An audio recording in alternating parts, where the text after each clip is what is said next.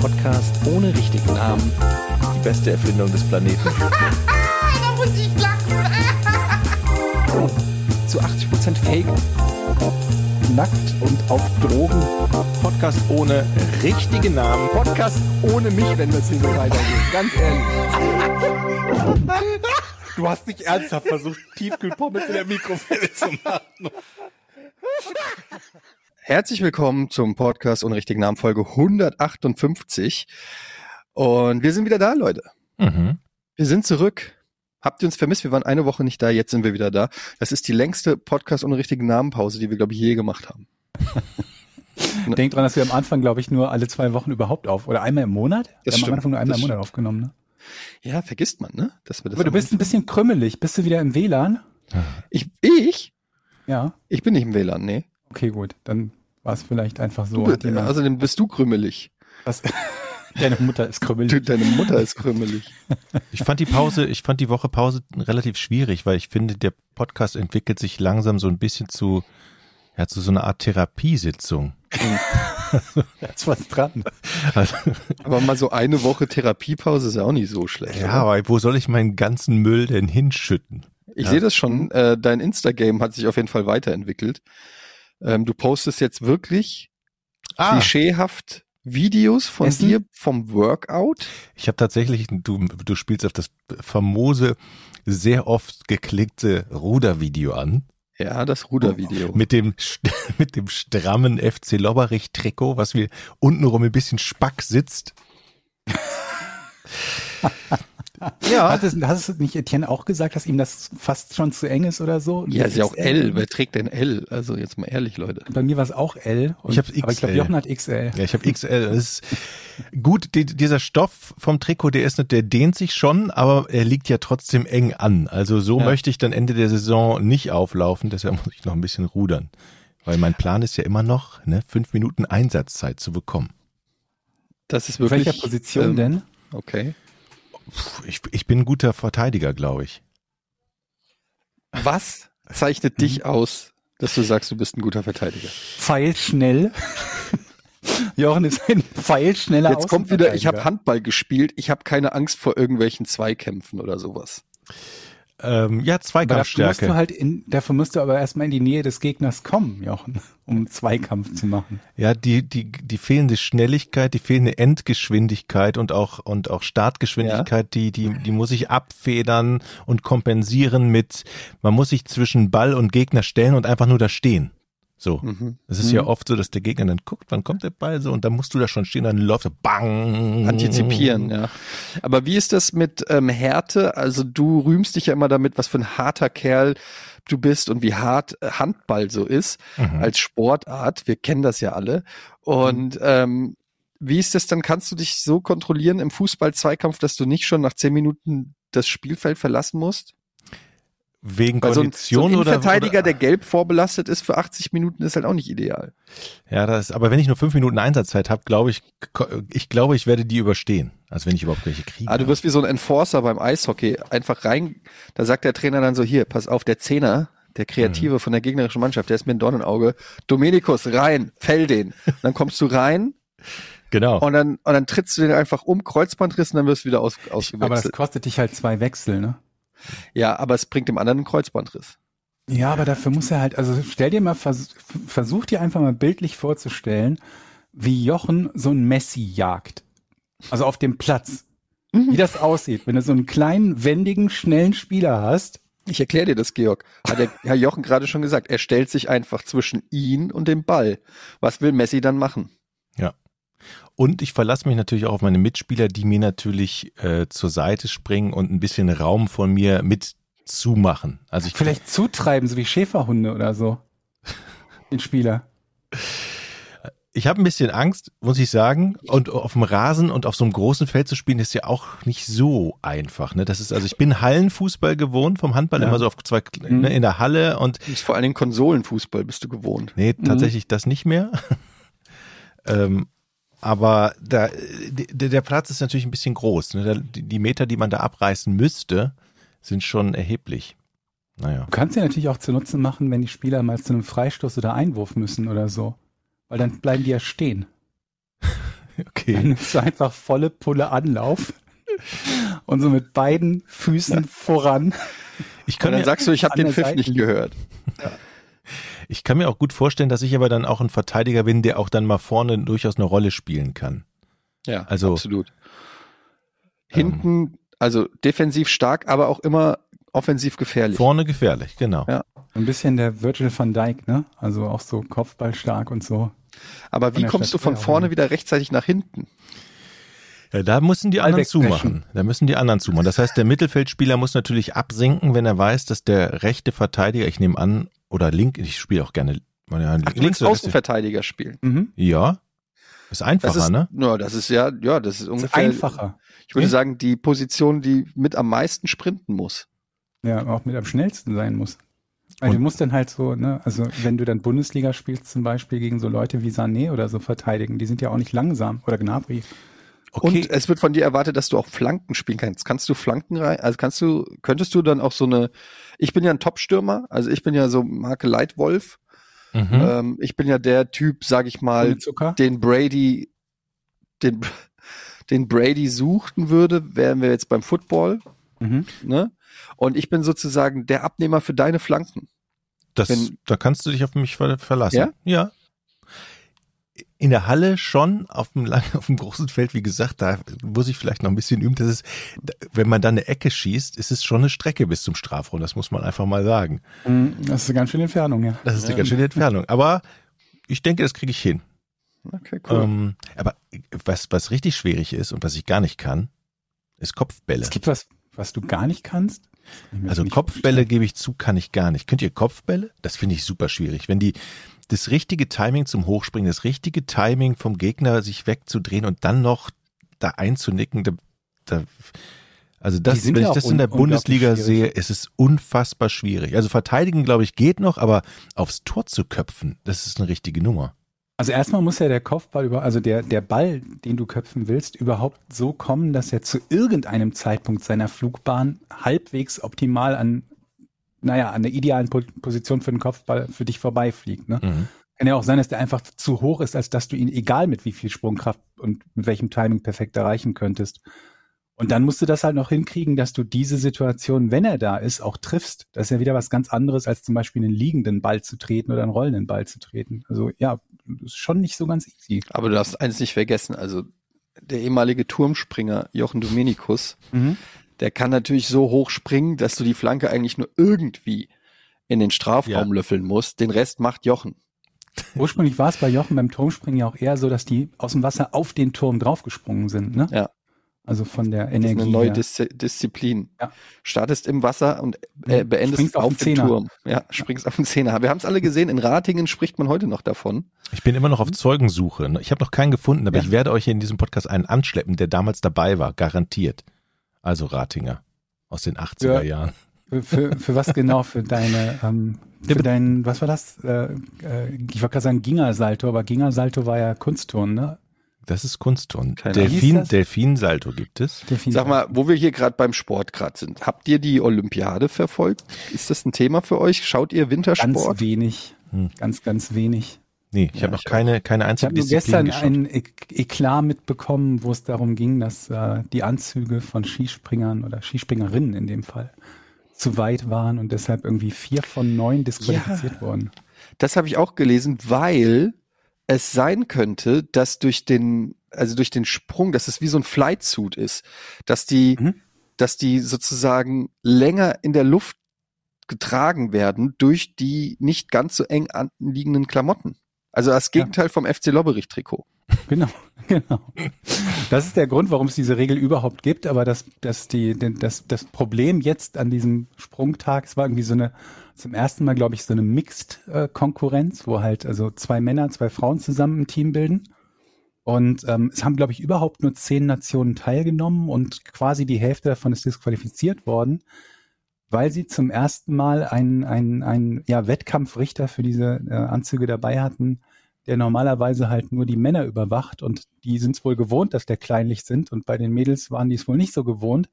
Und die Anzüge, mit denen sie bereits im Wettkampf bei dem Turnier gesprungen sind, wurden von ihm halt äh, Das ist eigentlich, sortiert als nicht das ist überhaupt der Hammer, dass ja, ich glaube, das, wie, wie heißt sie, wie heißt sie nochmal? Althaus? Nee. Katharina, die, die, die ist ja schon im, in, Mhm. Die In- Springerin, ja, ne, die ja schon im, im Einzelwettbewerb mit genau diesem gleichen Anzug angetreten ist und da einfach das gewertet wurde und dann gehst du drei Tage später in den nächsten Wettbewerb mit dem gleichen Anzug und wirst disqualifiziert. Ich würde, ich würde durchdrehen. Also ich meine, ich würde auch durchdrehen, aber das kannst du doch nicht demjenigen vorwerfen, der die Regeln korrekt anwendet, oder? Also gesetzt dem Fall, dass der, dass der aktuelle Sprungrichter oder, oder äh, Anzugrichter, wie auch immer der heißen mag, der, der wird ja einen Maßstab haben, nachdem er das anwendet. Und sofern der das korrekt tut, kannst du das ja dem nicht vorwerfen. Du musst es ja den anderen vorwerfen, die vorher es haben durchgehen lassen, obwohl der Anzug nicht konform war. Macht natürlich keiner, ne? Weil man ärgert sich ja darüber, dass jemand disqualifiziert wurde. Wolltest du überhaupt darüber, darauf hinaus oder hast du was anderes, Etienne? Nö, ich wollte auf gar nichts Spezielles raus. Ich, ich äh, stelle immer nur fest, dass ich irgendwie so Olympia völlig an mir vorbeigeht, weil das alles so Sportarten sind, zu denen ich jetzt nicht so den krassen Bezug habe. Also weder Leichtathletik im Sommer noch Wintersport im Winter. Ich hab, ich hab da, ich bin da nie reingekommen. Als Kind nicht, als Jugendlicher nicht und als Erwachsener irgendwie auch nicht. Ich glaube, wenn du da nicht so eine Connection hast, dann interessiert es irgendwie nicht so sehr. Aber ich kenne genug Leute, die es halt mega abfeiern, genauso wie Formel 1, was auch total für mich völlig Also ich- uninteressant ist. Ich finde immer eine wichtige Frage ist noch, wo die stattfinden. Und damit meine ich jetzt gar nicht politisch China Ja. und die ganzen Probleme, die damit zu tun haben, sondern ähm, die Zeit, allein der Zeitversatz.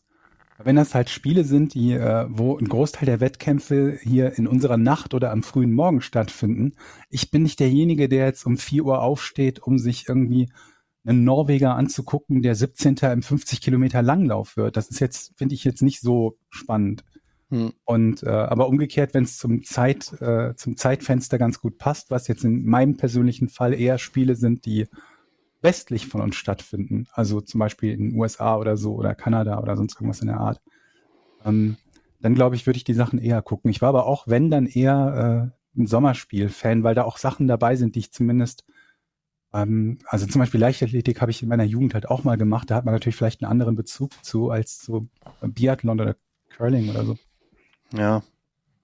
Ja, ich finde es halt faszinierend. Ich habe neulich so auf Instagram war irgend so ein Typ, irgendein Snowboarder wurde mir da irgendwie in die durch den Algorithmus irgendwie meine Timeline gespielt. Und dieser Snowboarder ist wohl Olympiateilnehmer oder sogar irgendwann mal ein Gewinner. Ich weiß es nicht, ich habe auch den Namen vergessen. Und der macht immer so, ich sag mal jetzt im weitesten Sinne Quatsch auf der Piste. Der zieht sich zum Beispiel ein Joker-Kostüm an.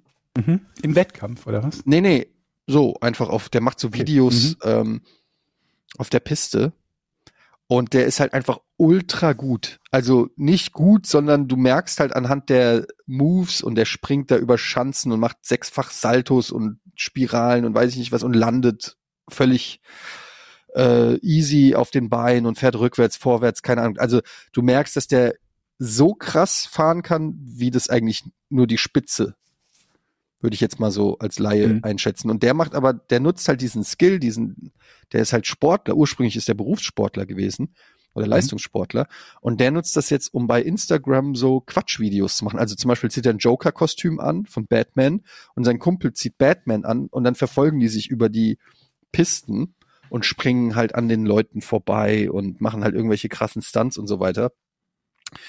Und ich fand das irgendwie, ich habe das noch nie so im Snow, in der Snowboard-Welt irgendwie so gesehen. Man kennt das ja so mit Skatern und so, aber ich fand das irgendwie sehr, sehr beeindruckend, wie gut der eben auch fährt und was für krasse, für krasse Stunts der dann macht in so einem Joker-Kostüm.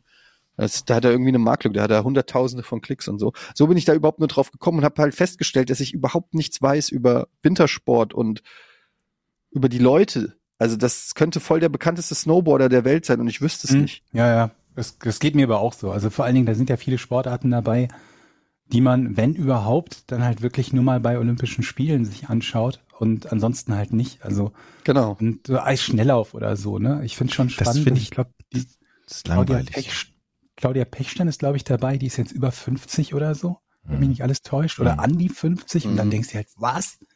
Die schafft es noch, sich für Olympische Spiele zu, äh, zu qualifizieren oder so. Und, ähm, und das ist dann so der einzige Name, von dem man gehört hat, aber auch nur, wenn man vermutlich vor fünf, vor, nicht vor 15, dann vor 16 Jahren oder vor 20 Jahren schon mal sie bei einem Wettkampf gesehen hat und andere, die, die mega Größen in ihrer Sportart sind, vor denen hast du in deinem Leben noch nie gehört, ne? Ich fieber dann immer gerne Eishockey mit, finde ich, Eishockey finde ich gut. Ich gucke Ja. mir tatsächlich dann auch, wenn es Olympische Spiele sind, Curling an. Irgendwie komme ich da auch, komme ich da auch Haben wir schon mal drüber gesprochen. haben wir schon mal drüber gesprochen. Ähm, und Biathlon finde ich zum Zugucken auch noch gut, was ich wirklich grausam finde. Ist- Biathlon oder Biathlon gesagt? Was ich wirklich schlimm finde, ist tatsächlich Eisschnelllauf. Das gibt mir, finde ich, ganz langweilig. Im Kreis fahren ist nicht so mein Ding. Nicht so spannend wie Curling. Nee, Curling ist da eindeutig spannender. Aber ähm, was ich, was ich richtig krass finde, ich meine, feiert einer Ski von euch? Ja, also Ja. ich kann Nee, Skifahren. Also wenn ich man sich- Snowboard. Wenn man sich da vorstellt, wie die, die Abfahrt runterballern, ja, und Ja. so, so zwei, 200 Stundenkilometer. wirklich in der Hocke und, und, und man selber weiß, wie anstrengend das ist, von oben bis unten die Piste durchzuballern, ohne zu bremsen, ne?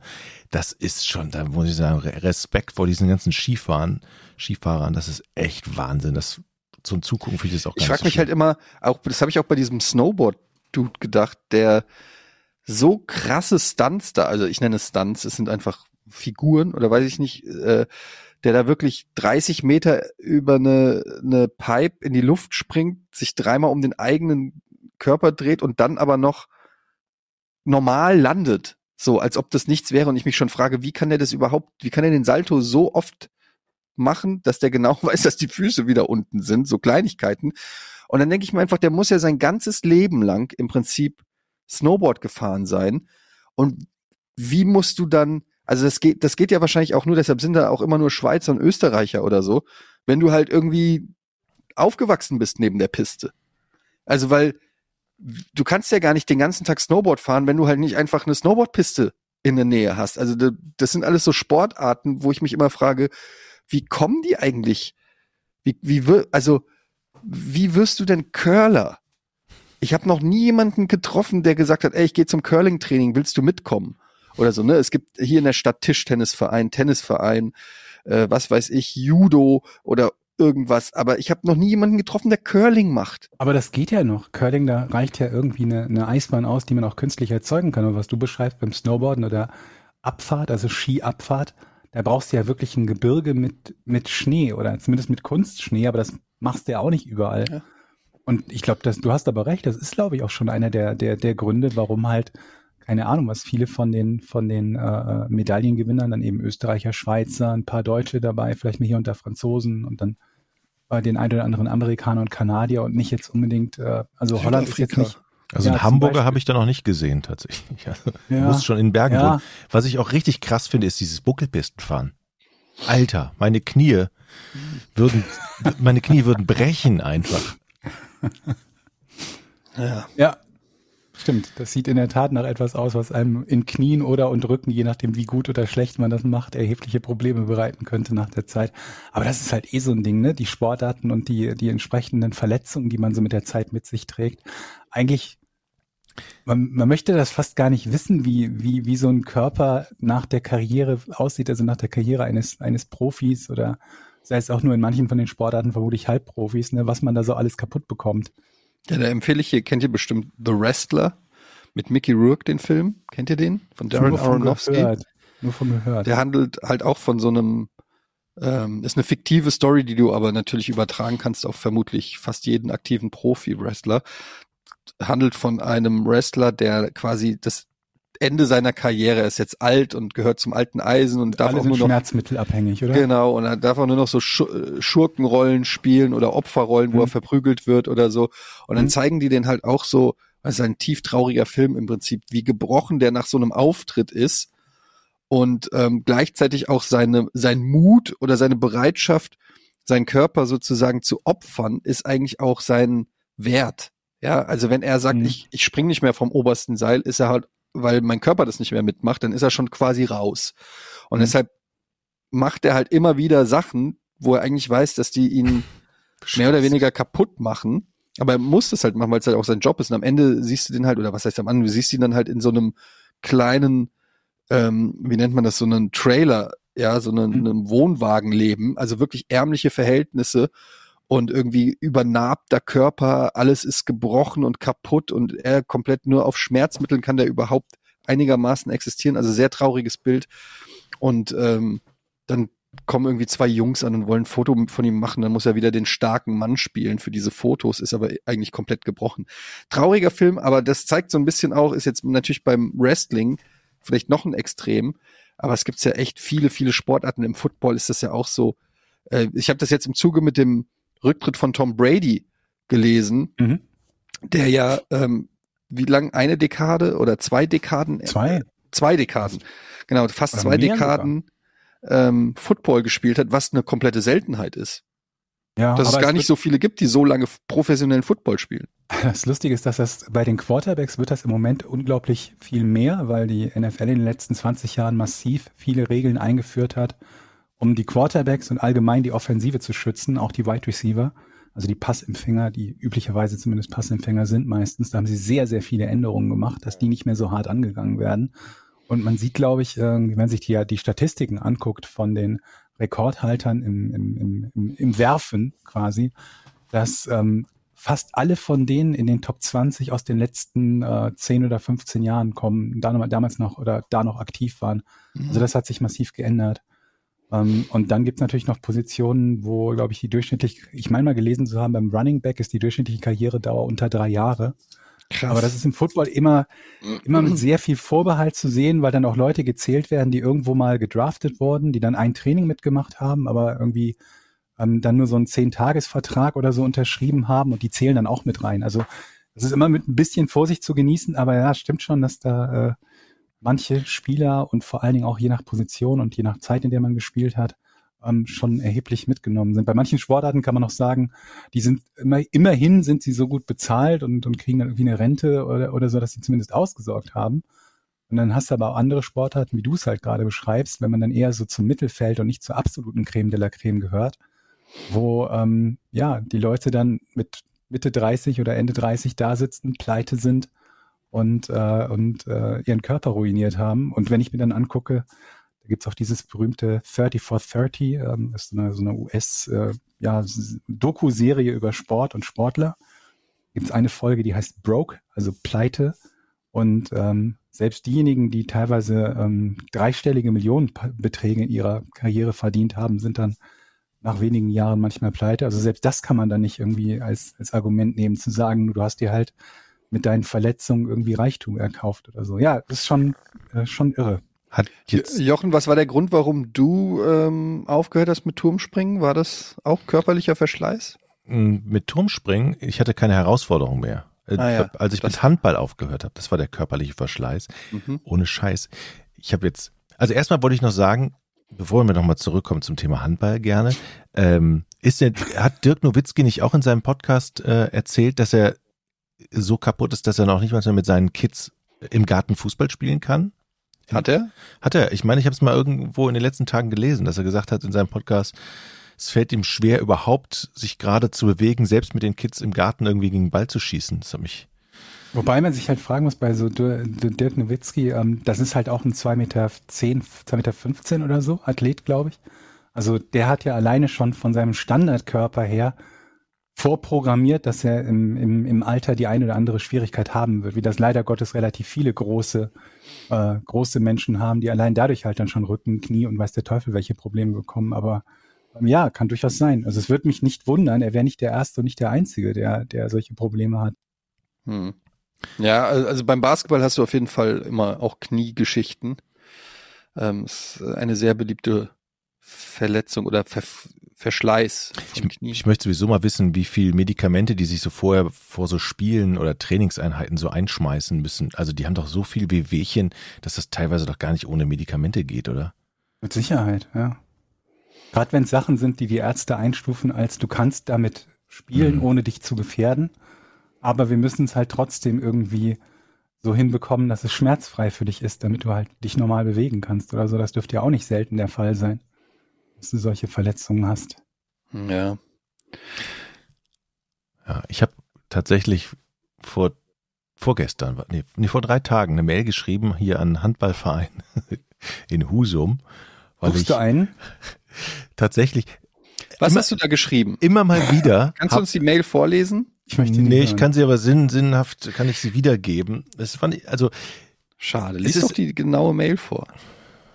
Okay, warte mal. Ich hätte gerne den genauen Wortlaut. Ich, ich suche mal die Mail, lese es vor. In der Zeit ähm, wollte ich euch nur sagen, also manchmal habe ich so Anflüge, ich habe ja lange Handball gespielt und dann habe ich so, mir fehlt diese Halle und den Ball, dieser Geruch und dann denke ich immer, wie schön das jetzt wäre, nochmal da zu stehen Ist das wie im und Baumarkt? zu spielen. Genau, das ist wie im Baumarkt. Und dann bin ich vor drei Tagen tatsächlich gesagt, ach, scheiß doch auf dein Alter, scheiß auf deinen Körper. Du spielst jetzt einfach nochmal, obwohl ich schon zweimal versucht habe, wieder zu spielen und ich genau weiß, es geht nicht, weil der Körper nicht mehr mitmacht, weil das alles wirklich ganz schlimm ist. Habe ich trotzdem eine Mail an, an jemanden geschrieben. Ich suche die gerade, was, was die Antwort war. Jochen ist quasi, quasi The Wrestler. Ah ja, hier. Also, warte, was, was habe ich denn geschrieben? Also, gibt es, gibt es bei euch eine alte Herrentruppe, bei der man mitmachen könnte? Ich bin Jahrgang und habe Oberliga im Rheinland gespielt, zwei Kreuzbandrisse auskuriert und wollte ein bisschen wieder auf die Platte und mal gucken, ob das noch Spaß macht und ob was noch geht. Bin seit einem Jahr in Nordfriesland und vielleicht gibt es ja eine Truppe bei euch. Freue mich über die Nachricht. schrieb er zurück. Oder bist du ja so alt wie ich? Aber eine Altherrentruppe gibt's in ganz Nordfriesland nicht. So. also ich, also ich bin Aber raus. das ist doch eigentlich voll die Marktlücke, dann gründet doch eine. Vielleicht gibt's noch, also ich meine, vielleicht Ihr gibt müsst es ja noch schon mehr. zwei gründen, sonst habt ihr keinen Gegner. Ja, das stimmt allerdings. Stimmt. Ja. Oder ihr gründet eine Altherrentruppe und spielt dann halt in der Kreisklasse oder Kreisliga gegen die Insgeheim ist, insgeheim ist es ja eigentlich nur so, dass du eine Trainingszeit bekommst in irgendeiner Halle und dann schön kickst. So, das ist eigentlich der Hm. Sinn dahinter. Ne? Hm. Das immer schön in die warme Halle. Ich habe mir vorgenommen, ich äh, in diesem Sommer Tennis wieder in Angriff zu nehmen, aber richtig. Ich hätte gerne Tennisstunden. oder zum Schach. Was? Statt Schach oder noch on top? Zusätzlich zum Schach? zum Schach. Zusätzlich zum Schach. Also Schach ist natürlich schon auch sehr anstrengend und fordert meinen Körper. Aber ich habe, ich muss drauf aufbauen. Ich muss jetzt mit Tennis, ich muss, ähm, ich muss was machen mit mehr Bewegung als beim Schach. Und Tennis ist die Sportart, die mir am meisten Spaß macht und die ich auch körperlich ähm, noch kann, noch machen kann. Tennis kannst du auch als 60-Jähriger noch spielen. Aber da sind wir wieder beim Golf, ne? Also das ist. Ja, aber Golf finde ich nicht so geil wie Tennis. Golf fehlt Ich mir, weiß. bei Golf fehlt mir das Vernichten des Gegners auf eine Art und Weise. Ich möchte beim Tennis den Ball lang spielen, dann rennt er lang. Und wenn er ganz lang ist, möchte ich ihn kurz hinters Netz spielen. Und mit ansehen, wie er mit letzter Kraft hinrennt und den Ball nicht mehr bekon bekommt. Das ist, Voraussetzung dafür ist ja einen richtig guten Stop zu machen, ne? Kannst du sowas? ein Slice, nennt man das, ja. Ja, ein Stopp hinters Netz. Genau. Kannst du Natürlich das? kann ich das, ja. Okay, Willst du mal mit mir spielen? gerne. Kannst du Tennis? Ich habe früher war ich im Tennisverein, ja. Natürlich warst du früher im Tennisverein. In Rating gibt's Zeugen? In Düsseldorf, schwarz-weiß. Äh, nee, rot, rot, äh, wie heißt das? Nicht schwarz-weiß, Rot-blau, sondern rot-schwarz. da Schwarz-weiß. gab's, da gab's auf der Lenaustraße zwei Tennisvereine nebeneinander. Der eine ist schwarz-weiß und der andere ist rot-weiß, genau. ich Ja, war im ich- rot-weiß. Ich muss mal gucken, wie ich das hier mit dem Tennisverein mache. Es gibt hier die unterschiedlichsten Tennisvereine in Hamburg. Es gibt so richtige Ghetto-Tennisvereine mit kaputten Tennisplätzen und einem Cola-Automat daneben stehen und irgendwie keiner, der die wartet. Und dann gibt's hier diesen sozusagen den nobelsten Tennisverein. Das ist hier der ähm. Ro am Roterbaum, wo ja auch immer recht prominente Tennisturniere stattfinden, wo, glaube ich, Aufnahmegebühr schon 4000 Euro kostet. Also Mhm. nur um die Spreu vom Weizen zu trennen. Man möchte unter sich bleiben sozusagen. Und ich habe mir gedacht, wo, wo gehöre ich hin? Der Ghetto-Tennisverein oder der Rich People ähm, Verein? Und ich habe mir gedacht, ich mache da so eine Nummer. Kennt ihr den Film King Ralph Nee? Ja, mit, ähm, na wie heißt er? John, John Goodman. Goodman, der ähm, feststellt, dass er Adliger ist und ins, ins englische Königshaus einziehen soll als ähm, Army, irgendwie einfacher amerikanischer Yankee, wie es früher hieß. Und ich glaube, so eine Sache mache ich auch, dass ich das Ghetto-Kid bin, von den Straßen Frankfurts in den Tennisverein Roter Baum. Was haltet ihr davon? Finde ich eine gute Ja. Idee, aber mach so ein paar Filme dabei. Bitte. Und wird das so eine Reality-Show dann? Das ist eigentlich ein gutes, gutes Format, oder? Ist dann, muss man noch weiß tragen oder kann man mittlerweile rumlaufen, wie man will? Man muss vor allem weiß sein. Im roten Baum? Das kann gut sein, ja. Ähm, ich glaube, da sind auch Prominente, so Michael Stich zum Beispiel ist da. Mhm. Oder Michael Stich ist sogar einer der, weiß ich nicht, Gesichter oder, War der oder, nicht oder im Roter oder wie man das nennt. War, war, der war doch Turnierdirektor da am Roten Baum, ne? Oder ist er Ja, noch? genau, irgendwie nicht. sowas, ja. Und ähm, Und du, du hoffst dann auch auf ich will in Platz, diese Society rein, auf dem Platz zu spielen, äh, vielleicht, wo die Leute dann auch mal zugucken und oh, Aber guck mal, da hatten ist wir der nicht neulich schon mal sowas mit irgendeinem Country-Club oder so, wo wir auch nicht Ja. Ja, auch an der Alster. Ja, da, mhm. das war in der Alster. da geht ja. man nach dem Tennis hin. Gentleman Club. Aber das ist doch, also beim Tennis erstmal eine Aufnahmegebühr zu zahlen, aber dann auch noch Tennis spielen zu müssen. Ist es nicht viel cooler, High Society sein zu dürfen, ohne dafür sich anstrengen zu müssen? Du meinst den Anglo-German Club, den wir mal besprochen haben. Ja, das kann sein, ja. Ja. Ähm, naja, es gibt verschiedene Wege, die nach Rom führen. Mhm. Und ich glaube einfach, ich, ähm, also ich habe das Gefühl, ich muss in dieses, in diese High Society von Hamburg irgendwie rein und das Beste wäre übers Tennis. Mhm. Was sind denn die Alternativen außer Tennis? Auto? Der Anglo-German Club, Aber kommt man mit Auto in die Nee, High Society rein? du kommst, das ist, das ist es ja. Wie kommt man da rein? Das ist Geld? gar nicht so leicht. Geld wäre noch eine Möglichkeit, ne? Ja, aber wie Geld? Du musst es ja dann irgendwo, Du musst Zeigen? es zeigen. ja, ja, du musst es ja benutzen. Also du, wenn du es auf dem Konto hast, bist du ja nicht automatisch in der Society. Du musst ja irgendwo hingehen, Mhm. wo die Leute sozusagen dein Geld riechen können Mhm. Und dann sagen, oh, das ist einer von auslachen. uns. Hä? Ja, genau. Dich dann aber auch nicht auslachen, weil die sagen, hör mal, das ist doch noch kein Geld, was du da hast. Genau, und deshalb musst du, deshalb ist der Tennisclub ja so gut, weil natürlich nur Reiche zahlen eine Aufnahmegebühr von mehreren tausend Euro, um dann nochmal mehrere tausend Euro für Tennisstunden zu zahlen. Das heißt, wenn du in diesem Tennisclub bist und Privatstunden hast von Angelo, dem Tennistrainer, Das ist es. dann sehen die Leute natürlich, ah, guck mal, Geld Ja. spielt keine Rolle Aber- bei ihm. Hast du nicht der Tinder-Schwindler gesehen auf Ja, Netflix, hab ich diese neue gesehen. Doku? Ja. Vielleicht kriegst du es auf die Art und Weise hin. Du suchst dir einfach quasi jemanden, der für dich dann den Aufnahmebeitrag bezahlt und machst dann so ein, so ein quasi Pyramidensystem an Mhm. wohlhabenden Leuten, die du ausnimmst und äh, deren entweder deren Fahrzeuge und Häuser du dann temporär benutzt, um vorzugaukeln, dass das dein Reichtum ist, oder die schlicht und ergreifend für dich halt die geliehenen Sachen dann bezahlen. Aber das habe ich auch nicht so ganz verstanden beim Tinder-Schwindler. Also nur für Ja. alle, die es nicht gesehen haben, ist eine Doku auf, Coole Äh, Doku. Doku. auf Netflix kann man gut gucken, wo es um einen Typen gibt, der ähm, mehrere Frauen abzockt auf Tinder im Prinzip ähm, und den den vorgaukelt, sehr reich zu sein, dann auch erstmal eine Beziehung mit denen führt und irgendwann sagt, er hat Ihr müsst Trouble, mir Geld leihen. ihr müsst äh, mir Geld leihen genau. und denen dann das, die Kohle aus der Tasche zieht. Und das macht er parallel mit mehreren Frauen und finanziert sich so den Lebensstil, ähm, Mhm. mit dem er aber auch für sich wirbt sozusagen auf Tinder. Also Mhm. äh, im Prinzip lässt er sich von der einen Frau ein fettes Auto bezahlen und dieses Auto landet dann wieder auf Tinder und er sagt der anderen Frau, guck mal, was für ein fettes Auto ich, z- ich habe, ich bin nämlich reich und kriegt damit wieder neue Frauen. So, der ist übrigens immer noch aktiv, trotz dieser Netflix äh, Oder Serie. wieder aktiv. oder Ja, wieder aktiv. Der war im Knast ja. und kam raus und ist wieder aktiv und zieht die Nummer weiterhin durch. Und da ist aber halt die Frage, also zum, er, zum einen habe ich mich gefragt, wie hat er angefangen? Mhm. Ne? Weil du musst ja erstmal, du musst ja die so, du musst ja erstmal reich rüberkommen, damit du weiteres Mhm. Geld anlächeln kannst. Und das heißt, wie hat er das gemacht, dass er irgendwie von Anfang an schon reich rüberkam? Und das zweite ist, es muss doch unglaublich anstrengend sein, was Ja. der, was, wie der da die verschiedenen ähm, Affären, sage ich mal, und die ganzen verschiedenen Sachen managt, damit die Kohle da reinfließt. Das kann doch, also das muss ja ein unfassbarer ähm, Aufwand gewesen sein, diese ganze Fassade für diese vielen, vielen Menschen aufrechtzuerhalten. Mit Sicherheit. Also und vor allen Dingen, wie wenig Gewissen du haben darfst, damit du das über Monate und Jahre, Ja. inklusive äh, über Jahre gefakter Beziehungen halt wirklich auch aufrechterhältst und was für einen akribischen Terminkalender und weiß der Teufel du halt alles planen musst, damit das funktioniert und nicht so schnell rauskommt. Ne?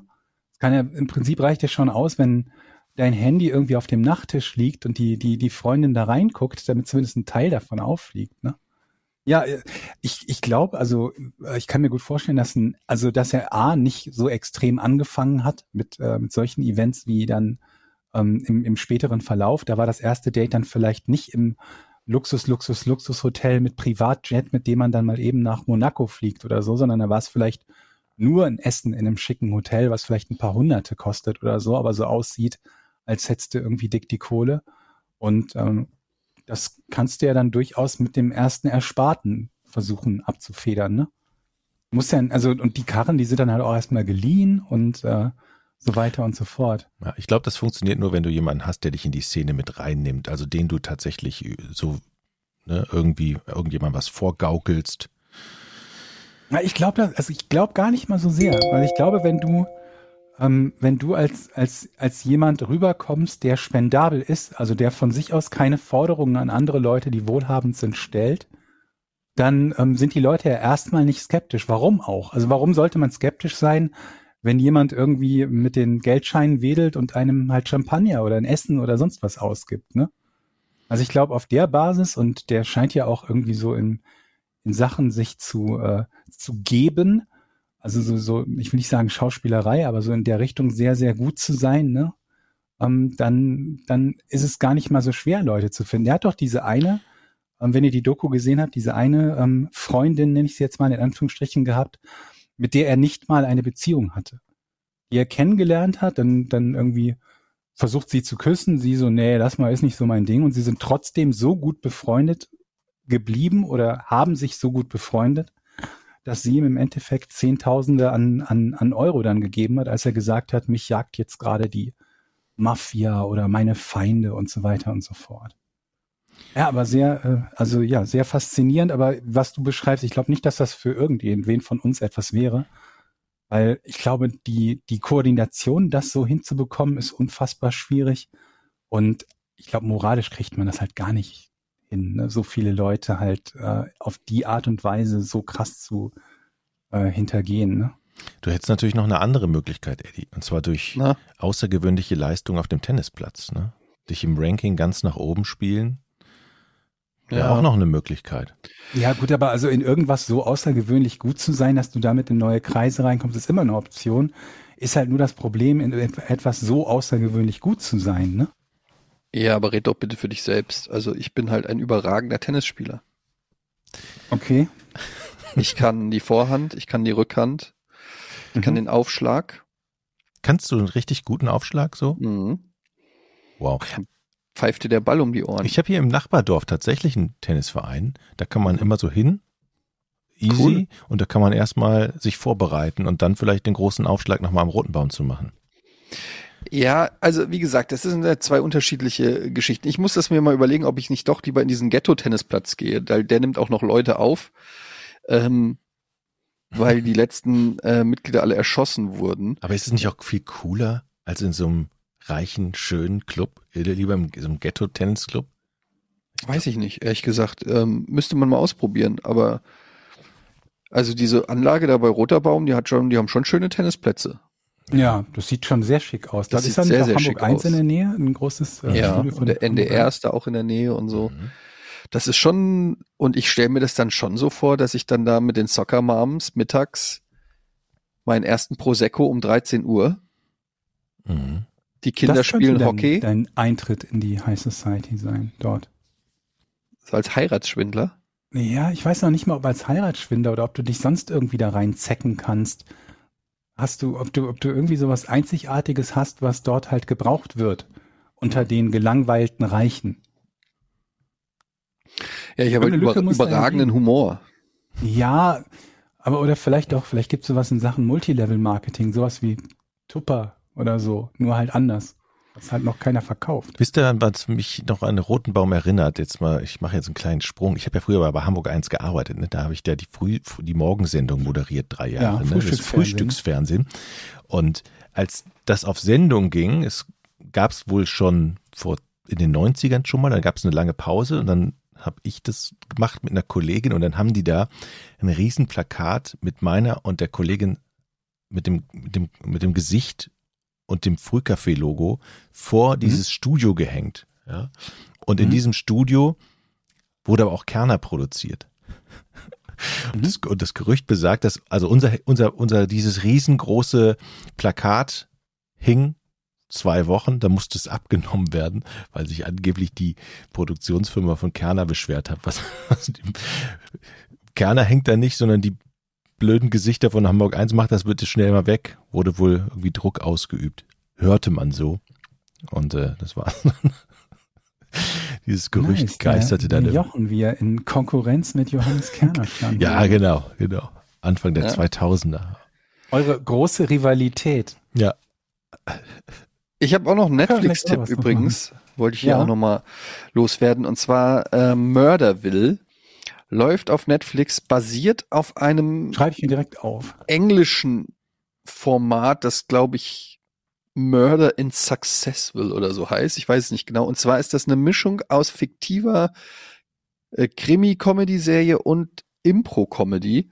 Klingt erstmal ein bisschen komisch, aber ich mag, also ich sag gleich, die Folgen sind nicht alle super genial, aber das Potenzial ist riesig. Es geht um eine fiktive Serie, um einen, ähm, ja, um einen Polizeibeamten, gespielt von Will Arnett, den man zum Beispiel aus Arrested Development äh, zum Beispiel kennt.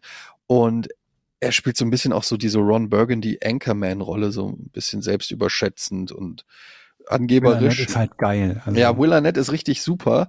Und in jeder Folge bekommt er einen Celebrity-Gast zur Seite gestellt als seinen neuen Partner oder seine neue Partnerin, die nicht ins Drehbuch eingeweiht sind. Das heißt, die müssen in dieser Serie quasi ihren Part als Partner von ihm spielen. Alle anderen scha sind Schauspieler, die ähm, den Plot vorantreiben.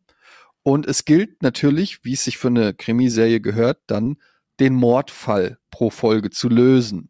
Dazu besuchen sie dann immer verschiedene Locations, den Tatort, den Corona, also den, den äh, ist das jetzt eine. Art äh, Reality Soap Cluedo oder so? Klingt gerade so ein bisschen in diese Richtung. Ja, es, das ist ja das Lustige. wirklich irgendeine Art von Fall oder ist das komplett gescriptet, einfach nur eine Fiction-Serie? Beides eben. Das ist ja das Schöne daran. Okay, das klingt spannend. Und in der ersten Folge zum Beispiel hast du als Gast Conan O'Brien, ja. Und dann ähm, fängt es halt erstmal so an wie eine normale Serie, auch hochwertig produziert, also sieht aus wie Brooklyn 99 oder so, ja. Mhm. Ähm, mit, mit einem guten Cast. Und dann kommt halt, dann kommt die Polizeichefin und sagt so, okay, und hier ist übrigens dein neuer Partner. Und dann kommt der neue Partner, dann kommt Conan O'Brien rein, der sich aber selber spielt. Der wird auch dann als Conan O'Brien vorgestellt. Und dann beginnt schon so das Impro, dass dann Will Arnett sagt, oh my God, you look like an Irish giant.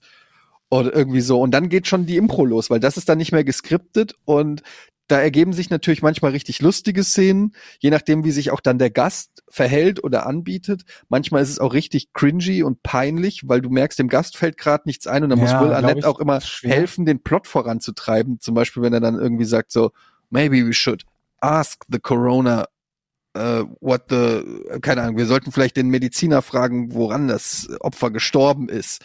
Okay, so, ja. ne, er hilft dann immer so. Und das klappt ganz gut, dadurch, dass die Partner sind und Will Arnett ein Profi in diesem Impro-Ding ist, also wirklich Das absoluter Profi. Doch, der Das hat da seine komplette, der war ja auch lange mit hier Amy Pöhler verheiratet und die haben sich, glaube ich, auch bei Upright Citizen Brigade, so diese Impro-Truppe ähm, in Amerika Er hat kennengelernt. ja schon alleine so eine geile Stimme und so einen geilen Charakter, den er üblicherweise spielt. Jetzt spielt er auch bei 30 Rock, spielt er auch irgendwie so Genau. eine sehr große Nebenrolle und so und halt bei äh, Arrested Development. Also, dass er da noch das Talent hat, umso geiler. Der ist richtig gut. Also da sieht man auch, wie gut der ist. Und er bringt halt auch reinweise die Leute zu lachen. Er bleibt aber immer in der Rolle. Ne? Er ist immer dieser Polizeityp. Und du merkst dann halt, dass die auch immer in Situationen sich so begeben, wo dann halt, wo es halt richtig quatschig wird. Da gibt's dann eine Szene, da ist er, hat er, hat so ein, in der zweiten Folge hat er einen Footballspieler, Tyshawn irgendwas, ich habe vergessen, wie der heißt.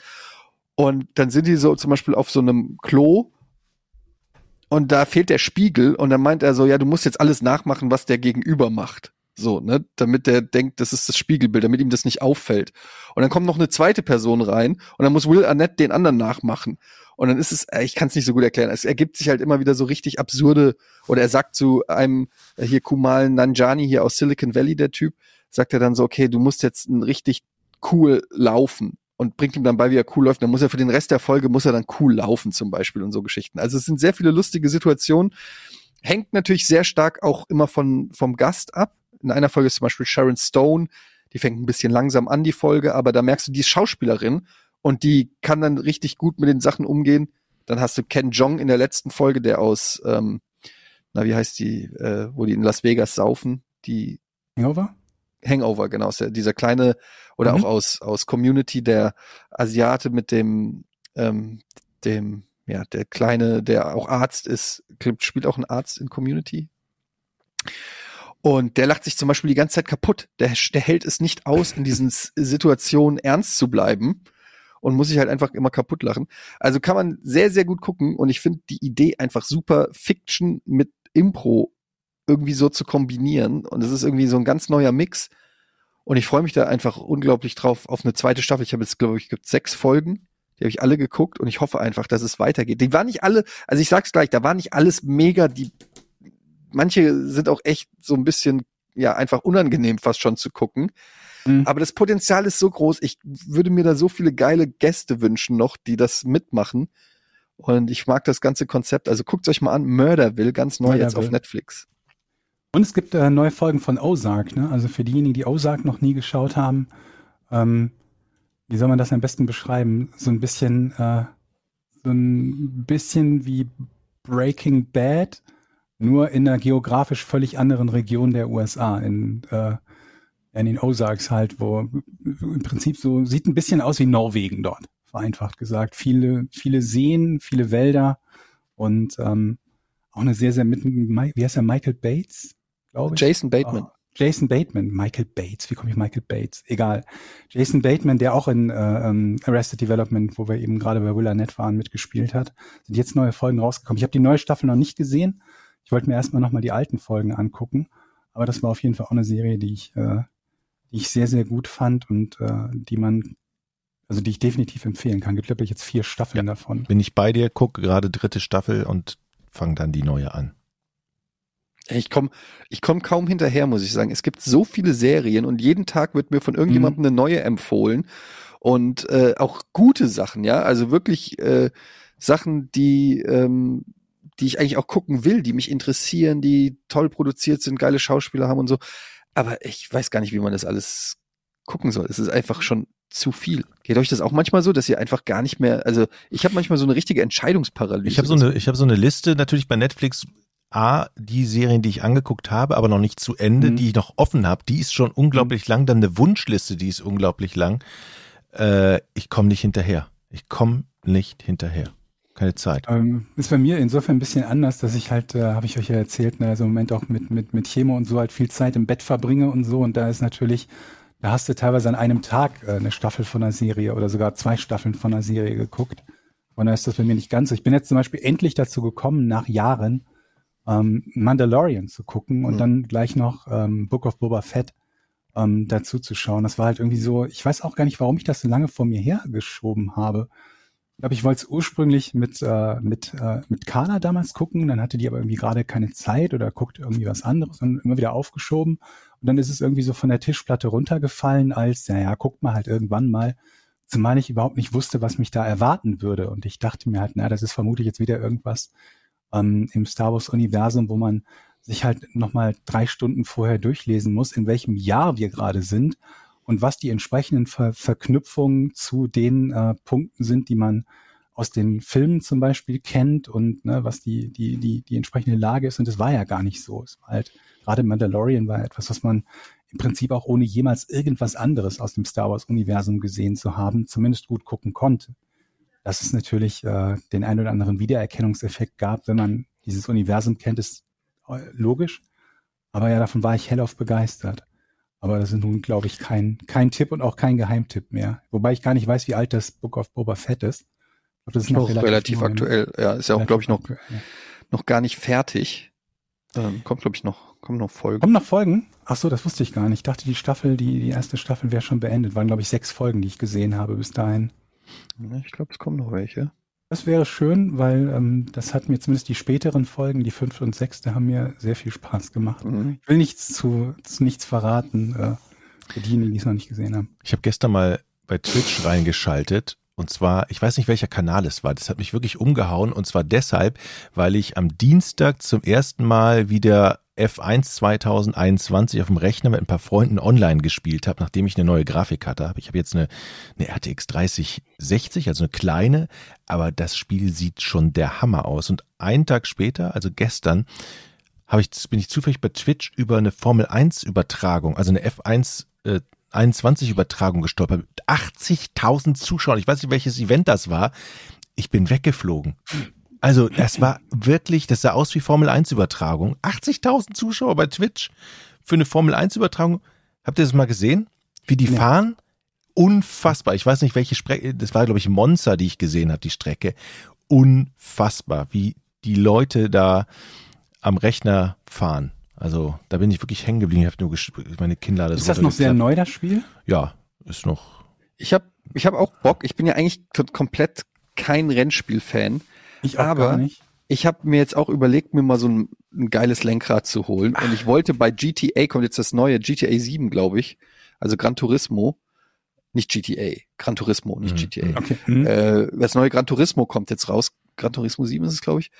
Und ähm, da habe ich auch gedacht, ey, das wäre ja auch was, was man auch gut mit den Kids spielen kann, weil Rennspiele sind ja ungefährlich, so äh, mhm. ne, kann man ja auch mal, wird nichts abgeschossen, wird nichts zu Klump gehauen und so.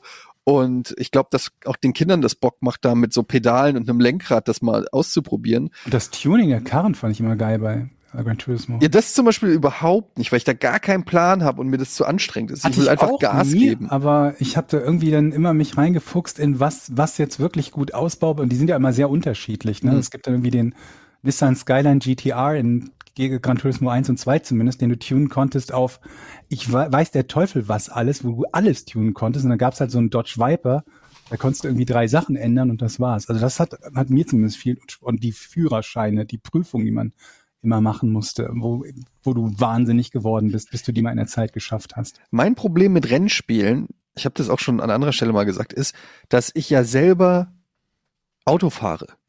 Also ich habe, also ich habe Ne, ich habe ja den echten Vergleich, wie sich Autofahren anfühlt. Das habe ich jetzt nicht, wenn ich einen Ego-Shooter spiele oder wenn ich, mhm. was weiß ich, irgendwas Abstrakteres spiele, ein Kampfspiel oder so, da, da, da ist das dann meiner Fantasie überlassen, wobei Kampfspiel, ihr wisst es, ähm, mhm. natürlich schon mal, wenn ich mhm. Street Fighter mhm. oder sowas spiele, da merke ich natürlich schon, wie unrealistisch das ist ähm, mhm. im Vergleich zu echten Kämpfen. Aber das ist ein anderes Thema. Ähm, und bei, bei Rennspielen habe ich dann immer das Gefühl, okay, ich bin eigentlich ein guter Autofahrer, auch egal was für ein Auto ich fahre, ich würde sagen, ich kann da, ich fliege nicht aus der Kurve raus. So, ich kann es abschätzen, wann ich bremsen muss und wann ich Gas geben muss und so. Und dann fahre ich bei, bei Rennspielen und selbst wenn ich ein langsames Auto nehme oder irgendwas, ich rede jetzt nicht von so einer 800 PS Teufelsmaschine, wo man sagen kann, okay, mhm. da würdest du wahrscheinlich auch im echten Leben würde dir erstmal das Auto ausbrechen, so normale Autos und ich fahre in jede Bande rein, ich komme aufs Kiesbett, ich kann keine mhm. Kurve fahren und dann denke ich mir so, okay, dann ist das Spiel aber auch einfach nicht realistisch, weil dann, weil du bist weil, ja in Wahrheit gut. Ne? Ich bin ja in echten Leben bin ich ja gut im Autofahren, dann müsste ich es ja eigentlich auch im virtuellen leben können. Versteht ihr, was ich meine? Das war immer mein Problem mit Rennspielen, diese Diskrepanz zwischen der echten Erfahrung und der virtuellen Erfahrung. Und ja. nirgendwo kannst du die so gut nachempfinden, wie mhm. bei, bei Sachen, die es halt auch im echt, wie du, die du im echten Leben halt auch machst, was ja selten ist bei Videospielen. Jochen, wenn du jetzt noch erzählt, wie gut du im Autofahren bist, dann haben wir zwei Drittel von Top Gear zusammen, ne, für, vielleicht für unser nächstes Projekt. Ich kann nur sagen, ich habe ja ein Lenkrad und ne, mit dem Controller macht das gar keinen Sinn, aber mit dem Lenkrad und Fußpedalen und wirklich alle Hilfen ausschalten und selber schalten am Lenkrad, das ist schon geil. Und ich habe mir vorgestern extra noch einen neuen Curved-Monitor du, gekauft. Also ich glaube, auch am Arsch die Räuber kommst du ohne Hilfen mit, mit, einem, mit der Karre voran. Doch, es nee. geht. Ach, ja, jetzt nicht unbedingt, bin ich nicht unbedingt der Schnellste. Auf, einer, auf so einer geraden Strecke vielleicht. Ja, Moment, so Moment, du bist nicht unbedingt so. der Schnellste. Wovon reden wir denn? Warte mal, ich habe 1,15, nee, 1,15er Schnitt bei, was war denn Jochen, das? Österreich, ich möchte dich bitte, bitte ohne Hilfen sehen, wie du die Korkenzieherkurve von. Laguna Seca fährst. Ich mach das. Das ich, möchte ich sehen. Alles klar ich, ich, ich nehme was auf und dann zeige ich es dir. Aber es wirklich, es macht richtig Bock. Und ich habe mir einen Curve-Monitor extra deshalb gekauft. Der ist heute angekommen. Den schließe ich gleich, wenn wir den Podcast hier fertig haben, an und dann fahre ich eine Runde. Ist mich keine Sau hier. Es ist richtig geil. Und mit Lenkrad und Force Feedback, ich bin richtig geflasht gerade. Ohne Scheiß. Es macht richtig Bock. Ah, Du hast schon so ein geiles Lenkrad, oder was? Ja, ich habe ja, guck mal hier. Ja. Alter. Ist schon- ist schon ein paar Jahre geilen- her, Du hast aber- immer den geilen Scheiß, Jochen. Ja, aber es ist, doch, es ist schon ein paar Jahre alt, aber es funktioniert noch. Hatten wir nicht bei, bei Giga alleine eine Kiste mit so, So. 19 Lenkrädern drin? Ja, so alt, war- ja, ja. So, so alt ist es nicht mehr, aber und dann sitze ich hier, Kopfhörer auf und dann gibt's in Spa eine Kurve, die kannst du, also eine Gerade, da fährst du so über so einen Huckel und dann fliegen an dir die Bäume vorbei und du kannst den Huckel aber nicht einsehen und dann kommst du über den Huckel und dann siehst du die Strecke, hast eine Was riesen ist denn ein. Huggel? Ja, so ein Hügel. Ein Hügel. Nicht ein Huggel, keine Schwelle, ein Hügel, so ein fest ein Hügel. Okay. Okay, ich mache mal ein Video, ich zeig's euch. Ja, Äh. ja, mach mal ein Video. Okay, sollen wir rätseln? Ja, mach mal ein Video.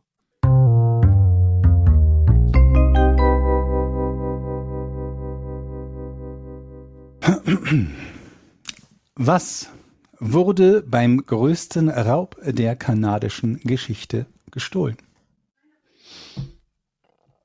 Handelt es sich um Kunst? Nö. Ordnen wir das nochmal sinnvoll ein. Der größte Raub. War es der Raub mit dem größten wirtschaftlichen Schaden für den, Begr- be, be, für den, wie heißt das, für den Besitzer oder Beklauten, Bestohlenen? Ja, ja. Also noch nie wurde so viel Geld oder es gab noch nie so einen hohen wirtschaftlichen Schaden. War der drei, also im dreistelligen Millionenbereich? Nee. War es, also war es ein Gegenstand, der geklaut wurde? Im Gegensatz zu was? Barem, Bargeld zum Beispiel. Äh, Also wenn jetzt zum Beispiel durch einen Hacker Geld 100 Millionen von einem Konto abgebucht wird. ich würde dann sagen eher Gegenstand, ja. Also etwas, was man berühren kann, was man anfassen kann.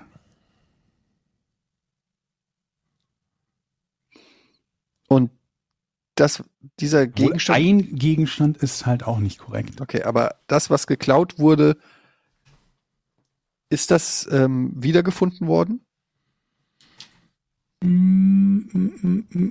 Ich glaube, in Teilen ja. Aber ich glaube nicht alles.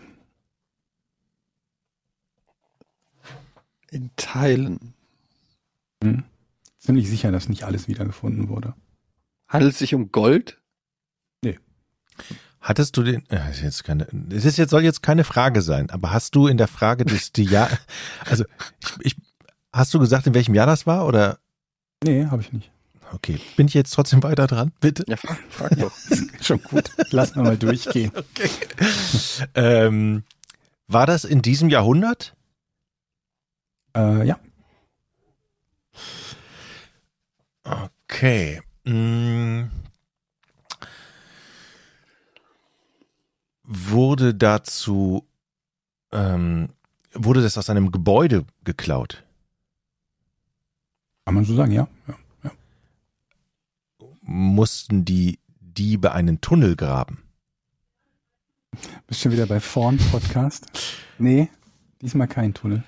Okay, ähm, das, was da geklaut wurde, es handelt sich dabei um mehrere Gegenstände, Ja, kann man so. aber die sagen, gehören ja. zusammen. Nicht zwingend. Also du könntest einen davon klauen, ohne den anderen klauen zu müssen. Okay. Aber jetzt zum Aber Beispiel, nehmen wir eine, mal eine, eine, nehmen wir mal eine, eine Rüstung, eine Rüstung. Genau, dann wäre ein Helm und ein Brustpanzer, würde ich schon sagen, die gehören zusammen. Ja, genau, das meine ich. Okay. Okay. Nee, tun sie nicht. Und dann bin ich jetzt dran, ne? Ähm, Das war aber auch ein bewusster Raub. Also, man kann ja auch, un Oh, man, nee, man kann ja auch der unbewusst, man, man kann ja auch unbewusst was mitnehmen. Oh, hier der schöne Aktenkoffer, weil den irgendwie einer stehen Für ein gelassen paar hat. Millionen. Aber äh, d- Größte Raub der kanadischen Geschichte. Ups, wie konnte, wie konnte das ja, passieren? okay, es steckt vielleicht im Wort Raub, alles klar. Bin ich weiter Ja, dran? war, ja, war absichtlich ein bewusster Raub. Okay, waren da mehr, mehrere ähm, Räuber beteiligt? Ich glaube ja, ja. Also eine Bande, kann man von einer Bande sprechen?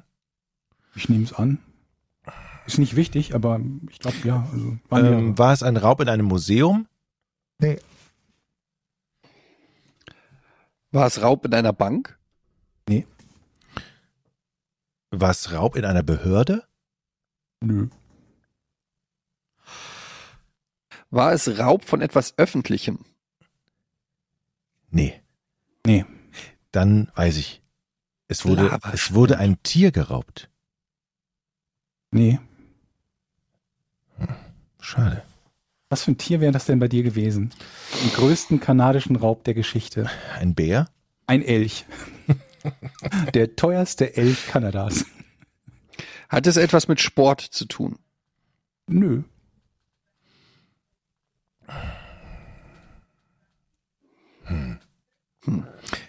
Haben die Räuber irgendwelche Unikate, die es nur einmal auf der Welt gibt, geraubt?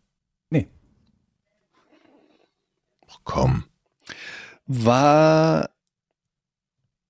Nee, warte.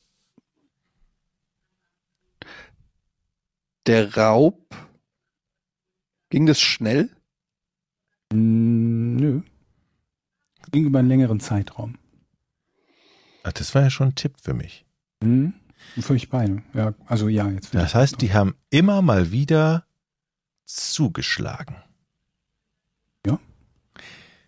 Also es waren, ah, alles klar.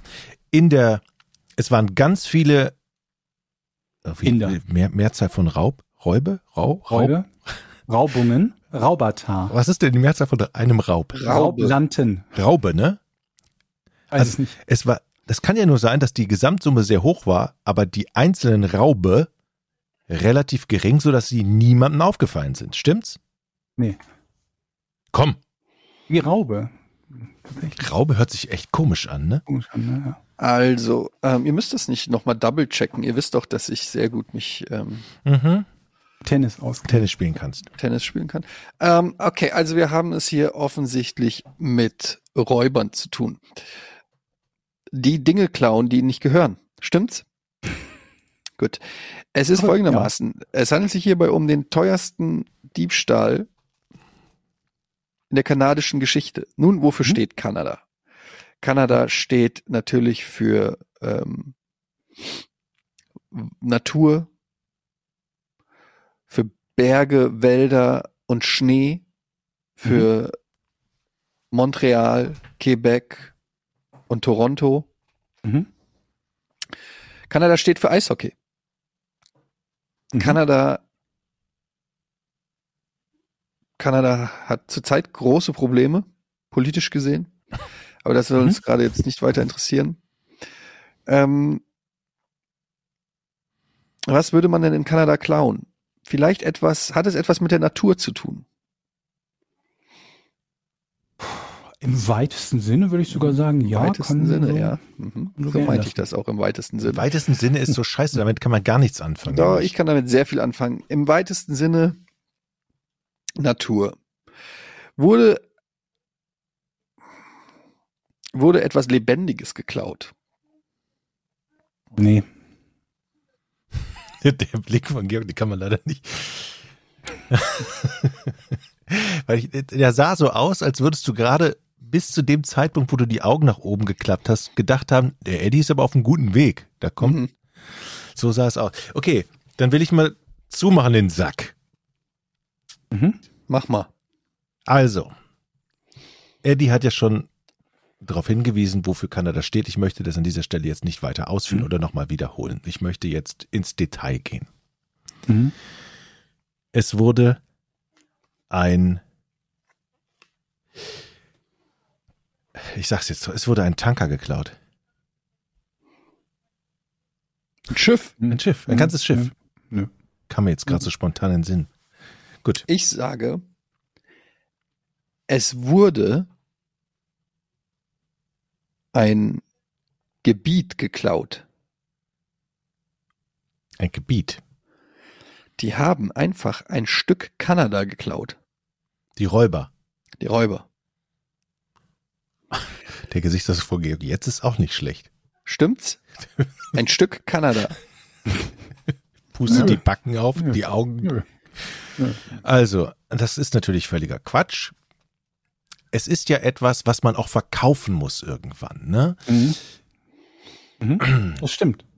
Die Räuber wollen ja dann irgendwann dafür Kohle haben, sonst wäre es ja kein Raub, sonst macht das ja alles keinen Sinn. Oh, sei ich denn, weiß es. Sei denn, man will Ich jemanden schädigen. Man will was? Sei denn, man will was? Es sei denn, man will jemanden schädigen. So, dann kann man natürlich auch rauben. Deshalb stelle ich mal die Frage, wollten die Räuber das Geraubte zu Geld machen? Ja. Also ein klassischer Raub. Stark, Jochen. Mhm. Der Eddie sitzt mir im Nacken und möchte lösen. Das heißt, in 30 Prozent der, 30 Prozent der Fälle gar nichts, in 60 Prozent der Fälle noch viel weniger. Und 10 Prozent Chancen, dass du es rauskriegst, sehe ich da allerdings. Ähm, der größte Raub der Geschichte. Und ist es nicht zu mir gedrungen, das ist schon außergewöhnlich, muss ich sagen. Ich gucke sehr viel kanadische. Nachrichten. Das finde ich richtig komisch. antwortest. ich, äh, es hat etwas mit der Natur zu tun. Okay, es wurde Wasser geraubt. Wasser. Jemand hat Wasser geklaut. Eine große- klauen, Eine große? Firma mit vielen Räubern, an, nennen wir sie Angestellte, haben einfach gesagt, dieses Grundwasser gehört jetzt uns. Das würde ja auf meine Idee einzahlen, dass sie ein Stück Kanada geklaut haben. Ja, so ähnlich. Es ist aber nur Wasser gewesen, stimmt's? Nee, aber es ist nicht so schlecht. Nicht so schlecht. Das, hättest du das nicht gesagt, jetzt hast du den, den Tipp dem Eddie gegeben. Aber der Moment. löst sich jetzt. Das ist nicht so schlecht. Die haben Wasser geklaut und du sagst, das ist nicht so schlecht. Es ist besser, definitiv besser als viele andere Ideen bisher. Mhm. Jetzt kannst du nämlich mit deiner Ich möchte lösen, kannst du nämlich nicht mehr fortfahren, weil das ist jetzt eine ganz andere Richtung, die du, die du eigentlich sagen wolltest. Stimmt's? Also in der Geschichte der Raube Kanadas. Kanadas wurde schon vieles gestohlen. Mhm. Aber der größte Diebstahl in der Geschichte Kanadas Mhm. war geklauter Wald. Nein. Wald. Mhm. Walter. Das muss ich leider Nein sagen für Georg. Walter. Ich bin noch nicht fertig mit dem Satz. Sag Doch, doch, noch doch, nicht nein, doch, wenn ich das frage noch nicht. Walter. Das war eine Frage mit Nein, Nein, ich bin dran. Herr Walter. Also, es kann auch sein, dass Kanada ja in gewissen Gebieten, wie jeder weiß, auch, Mhm. ähm, wie nennt Ja. man es, was im Boden zu finden ist? Nicht Mineralien, Dreck. sondern genau, die, ähm, Äh, ja, wie heißt das denn nochmal? Der. Oberbegriff. Äh, Äh, Unkraut. Mineralien? Nee. Bodenschätze. Äh, Bodenschätze, genau. Handelt es Mhm. sich in einer gewissen Art und Weise um den Raub von Bodenschätzen? Nein. Scheiße. Nein. Es handelt sich aber auch nicht um etwas Lebendiges. Dann bin ich dran. Ja. Ich bin nee, nee, dran. nee, ja, es handelt sich nicht Es handelt etwas sich Lebendiges. nicht. Ah, diese Ja, scheiß das- Fragen immer. Es handelt sich nicht um etwas Lebendiges, das habe ich ja gewusst, deshalb habe ich es ja so Ja, ja, bewusst ja, ja, ja. So, so gefragt. Es handelt sich nämlich um nichts Lebendiges. Mhm. ähm, denn es ist ja ganz klar, wenn wir hier von in Natur im weitesten Sinne reden, Mhm. dass es sich um Eier handelt. Entschuldigung, ich musste mir gerade noch die Nase putzen. Ich war nicht darauf vorbereitet, dass jetzt schon eine Antwort kommt. Vogeleier. Vogeleier. Vogeleier. Ist aber die Nee. richtige Richtung? Aber auch das ist nicht fürchterlich schlecht. Ich wollte gerade richtig loslachen. Da hat Georg signalisiert, dass das nicht schlecht sein könnte. Das Ja. steckt mir Ja, gerade im da- Hals. Da Da denke ich, wunderst du dich, ne?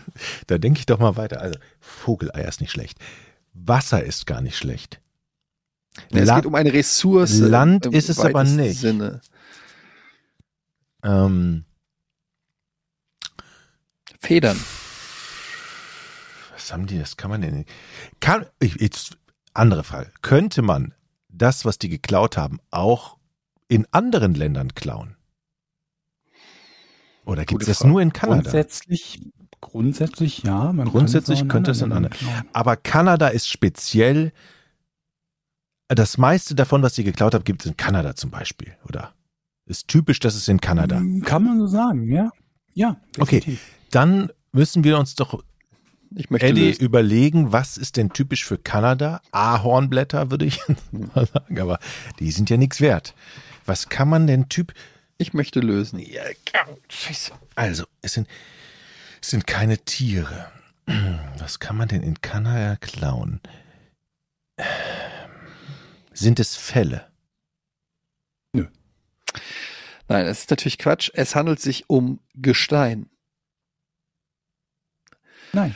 Du sagst nein, aber du meinst ja. Es ist nicht Gestein. Es sind, warum auch immer, keine Fälle. Es ist kein Wasser, verstehe ich nicht. Und es sind keine Bäume. Es ist aber auch kein Gebiet und keine Ressource. Das habe ich noch Mhm. nicht gefragt. Ich wollte nur deinen Blick sehen. okay. Ähm, dann ist es echt schwierig. äh. Wofür steht typischerweise Kanada? Aha. Nee. Ich wollte gerade sagen Eis, aber Wasser hatten wir schon.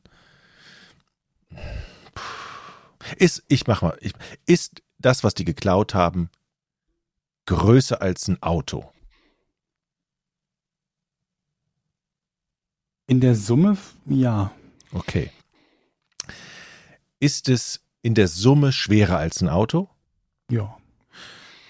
In der Summe. Aber sie haben ja viele, viele einzelne Raube durchgeführt, das haben wir schon mitbekommen. Ist das, was sie geklaut haben, an einem speziellen Ort gelagert und gesichert? Ja. Das heißt, wenn man das klauen muss, dann muss man gewisse Sicherheitssysteme außer Kraft setzen. Mhm. Worauf willst du hinaus? Ich suche die Lösung. Ja, okay, aber inwiefern hilf, helfen die Fragen dabei? Mir fällt keine andere Frage ein, deshalb kreise ich das, umkreise ich das Problem, Okay, bis gut. ich vielleicht zufällig auf irgendwas stoße. cool. Ähm, das heißt, allen ist ja bewusst, dass, was kann man denn, also frage ich mal anders. Wenn es mehrere Raube sind, die Gesamtsumme größer als ein Auto, jetzt finden wir mal raus, wie groß denn die Einzelsumme ist. Ist die Einzelsumme dieser Dinge, die sie da entwendet haben, so groß wie eine Hand ungefähr? Was ist denn eine Einzelsumme? Äh, das Einzelteil, was sie geklaut haben, jeweils. So ein, Nee, Hm? größer würde ich sagen. Okay, größer. Also Also, nein, Okay. nicht so Mhm. groß. Ja. wir halten jetzt erstmal fest, was wir schon wissen. Es könnte im weitesten Sinne was mit Natur zu tun haben. Wasser, gar nicht so schlecht. Ähm, mehrere Mengen sozusagen wurden davon gestohlen. Also es ist nicht ein großer, wertvoller Gegenstand, sondern etwas, das offensichtlich in äh, der, Ge- also durch die Wer hat den Tipp Quantität. bekommen von euch? Nein, Wir haben noch gar keinen Tipp Jochen, aber Was? wir haben ja nicht so richtig einen Tipp gekriegt. Nee, Und du warst der Erste, Tipp. der auf die Bemerkung äh, reagieren konnte. Okay, okay. Aber warte mal, ich brauche gar keinen Tipp, weil es ist ja offensichtlich. Dann nehme dann nehme ich ihn gleich, gerne. Es ist ja folgendermaßen. Ähm, wir haben es hier also mit einer Art Rohstoff oder was auch immer zu tun, die ähm, ja erst durch die schiere Anzahl an Wert gewinnt. Ja. Oder den Wert gewinnt. Wir reden ja hier vom, vom größten Diebstahl Kanadas, also wurde Ja. vermutlich etwas in sehr großen Mengen Ich möchte lösen. geklaut, anstatt etwa äh, eine Kleinigkeit, die sehr viel wert ist. Stimmt das? Ja. Also, was könnte man denn in großen Mengen? Wir haben Steine, haben wir schon abge, äh, haben wir Gold haben wir abgefragt. Wir haben ähm, wir haben Wasser äh, gefragt, Tierfälle haben wir gefragt. Äh, wir könnten natürlich ins Digitale gehen, aber das ist nichts Kanada-spezifisches, sowas wie Bitcoin oder so. Es muss also etwas sein, was wir auch mit Kanada verbinden. Was verbinden wir mit Kanada? Gut, wir haben Tiere. Was kommt aus der Tierwelt? Elche, Biber, ähm, Justin Bieber. Was haben wir noch aus Kanada? Eishockey. Vielleicht waren es Eishockey, Frag ja, aber was, was, was war denn groß mehr? Ich habe keine Ahnung, wofür steht denn verdammt noch? Was, was ist die Leibspeise von Kanada? Pudding. Das ist doch Quatsch, oder? Frag mal. Ja, ich weiß es auch nicht. Was ist die? Ich habe keine ja, Ahnung. Was ich, wofür steht denn Kanada? Was kennt man denn, was man so? Ich habe halt auch noch nie irgendwie so ein kanadisches Produkt oder Ahornsirup. Mhm. hast du es gerade gegoogelt? Nein, das weiß ich. Ahornsirup? Ja. Ist aus Kanada. Ja? Ja. Ja, stimmt, die haben ja auch das Ahornblatt, oder? Haben die nicht das Ahornblatt in ja, ihrem, ja, ja. Die Und das, Maple Leafs, Toronto Maple Leafs sind ja auch. Äh, denk da mal ein bisschen weiter. Denk da mal, denk da mal ein bisschen drauf rum. Ahornblätter. Wie viele Ahornblätter müsste man klauen, damit das Mhm, mhm. damit das Sinn macht. Ich weiß nicht, was ich weiß nicht, was Ahornsirup genau ist. Wird es aus Ahornblättern Das kann man gewonnen? super auf einen Pfannekuchen machen. Das ist sehr lecker. Ist so ein bisschen dünnflüssiger als Honig, in der Süße ähnlich und ist sehr lecker. Mhm. Handelt es sich um Ahornsirupraub? Ja. Quatsch! Willst du mich Ah, verarschen? danke, Tut mir Jochen. leid, aber Nein, das glaube ich ja, jetzt nicht. ist Ja, Ahornsirup. Jochen hat das Rätsel. Das ist ja mich sensationell. verarschen? Nein, Die haben Ahornsirup in Moment großen mal. Mengen geklaut. ich Die habe haben dir das gesagt. 3000 Tonnen Ahornsirup geklaut. 3000 Tonnen Ahornsirup. Ich bin der allerbeste Rätsellöser. Super von mir. Tut mir leid, das war nicht, Stark. war nicht mit drauf rumdenken. Das war wirklich Stark. tatsächlich Ahornsirup selbst, was sie geklaut haben. Ich wäre niemals ohne dich drauf gekommen, weil ich Ich habe gedacht, ihr war, wisst es, ich wollte nicht sagen, was ist typisch für Kanada, weil ich mir dachte, dann sagt ihr als zweites Ahornsirup oder Nee. so, aber war wohl Ich habe so. keine Ahnung, Moment was mal. typisch für Ich Kanada hätte, ist. ich hätte die, ich hätte Ahornsirup niemals genannt, weil ich das so für unmöglich hatte, weil es einfach nichts wert ist, dachte ich. Das Ja. ist richtig und habe mich gefreut, dass ich den Tipp mit Ahornsirup zum Eddie schieben kann, dass er sich damit blamiert. Aber ich hatte Nein. doch vorher gesagt, in, in großen Mengen. Also Ja, alles wie- ist ja letztendlich auch Ahornsirup kann ja sehr viel wert sein, wenn du es einfach sehr, sehr viel Es klaust. ist aber auch in kleinen Mengen sehr viel wert. Also Ja? 3000 Tonnen Ahornsirup zwischen 2011 und 2012 aus einer Fabrik der Federation of Quebec Maple Syrup Producers im Wert von rund 13 Millionen Euro. Die FPAQ, deren Strukturen oft als kartellartig beschrieben werden, kontrolliert alleine von Quebec aus etwa 70 Prozent des weltweiten Marktes an Ahornsirup. Mitglieder der FPAQ müssen bestimmte Quotas liefern. Was darüber hinausgeht, wird eingelagert. Und dieses Lager geht's jetzt. Da 2011 besonders hohe Produktionsmengen sah, musste die FPAQ zusätzliche Lagerflächen anmieten, die nur unzureichend gesichert waren. Ahornsirup ist ein durchaus lukratives Diebesgut. Ein Barrel hat einen Marktwert, der etwa 25 Mal so hoch ist wie der eines Barrels Rohöl. Das ist richtig teuer. Ey, leck mich am Arsch, ohne Scheiß. Ahornsirup. Das ist das crazyste Brett, was wir je hatten. Ich, das, das ist, ich, herzlichen Glückwunsch. Wirklich herzlich. Eddie wundert sich immer noch. Ja, es ist. Na, aber es ist ja oft so bei diesen Rätseln, dass es halt Sachen sind, die halt kurios sind. Deshalb, aber ohne dich wäre ich niemals drauf gekommen, Jochen. Also wirklich, Ahornsirup war Ich- so weit weg von ich- all meinen Ideen. Ich habe gedacht, dass du als Ich so ein wollte- großer Freund der amerikanischen Kultur halt irgendwie diesen Gag irgendwie, was haben die Kanadier außer Eishockey und Ahornsirup, dass man zumindest diesen Überhaupt nicht dran gedacht. irgendwie- Nee. Ey, also Okay. ohne Scheiße. Ich habe mich so gefreut, dass Eddie auf diesen Ahornsirup eingeschoben ist, damit ich dann gleich sagen kann, die haben Grafikkarten geklaut, weil ich dachte in Kanada und ich ich habe mich so gefreut, weil er Die Bit, berühmten kanadischen Grafiker. weil er über diese Bitcoin-Hürde einfach drüber ist und ich dachte, Mensch, das ist doch, die haben Grafikkarten geklaut, weil in Kanada so viel Fläche ist für Bitcoin-Farmen, dachte ich. Und habe mich ja, so aber Georg gefreut. hatte ja schon zu verstehen gegeben, dass es so ein bisschen schon auch was typisch Kanadisches ist. Mhm. Und ich wollte als nächsten Tipp hätte ich glaube ich gegeben, entweder Lebensmittel oder dass es in Fässern geklaut wurde. Um's, ja, dann hätten das schon so also, sagen. es ist echt. Ich hatte halt wirklich am Anfang habe ich gedacht, so irgendwie Justin Biebers Klamotten von einem Konzert oder irgendwie sowas. Mhm. äh, weirdes. Kunstschatz oder so, den Ja. keiner kennt, ja. Aber. Ahornsirup, da musst du auch erstmal drauf kommen. Äh, ich bin fertig. Stark. Okay, dann machen wir direkt weiter mit der Patreon-Seite. Podcast ohne Namen. Patreon.com slash Podcast ohne Namen. Da könnt ihr diesen fantastischen Podcast supporten. Ähm, leider wird es immer weniger, muss man äh, so sagen. Aber wir Covid versuchen euch trotzdem, ja, wir versuchen euch trotzdem natürlich immer was anzubieten. Wir haben ja vor ein paar Wochen zum Beispiel umgestellt bei Patreon und gesagt, dass ihr jetzt die Folgen kriegt, sobald sie im Kasten sind. Das ist so wie zum Beispiel im Fall heute. Heute ist Dienstag. Bekommt ihr dann die neueste Folge schon am Dienstagabend. Und ähm, ihr könnt außerdem uns Fragen stellen, die wir im Podcast natürlich beantworten. Und ihr bekommt natürlich auch den Podcast nicht nur früher, sondern auch komplett werbefrei. Das ist doch ein Ansporn, hier ein bisschen digitalen Applaus zu spenden auf patreon.com slash podcast ohne Namen. Wir haben hier auch unser neues Hour, Ask Us Anything, für Februar. Und da sind auch schon Fragen, oder Jochen? Äh, Michael Jäger, wie Ja. sehr hasst ihr Glitzer? Abartig das Zeug, sagt er.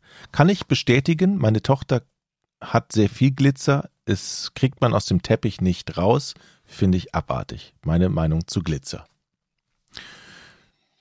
Ja, die Meinung kann man einfach so stehen lassen, ne? Ich habe nicht viele Berührungspunkte mit Glitzer. Ich habe jetzt kein, keine Kids, die damit rumspielen würden. Von daher bin ich verschont geblieben, Also größtenteils. meine Tochter hatte dieses, dieses Glitzer, also dann, dann schmiert sie Klebstoff auf ein Blatt und träufelt dann Glitzer oben drüber. Aber nur 30 Prozent dieses Glitzers bleiben auf dem Blatt kleben. Wenn sie es mir dann zeigt, fallen, fallen 70 Prozent dieses Glitzers einfach in den Fußboden rein. gibt ja auch noch so Glitzerschminke, die dann irgendwann so abbröselt, wo das dann, wo du das dann überall hast, ne? Ja, da gibt's so Stifte, da ist so, so Glitzer-Klebstoff Ja. drin. Da, ach Schön. Gott.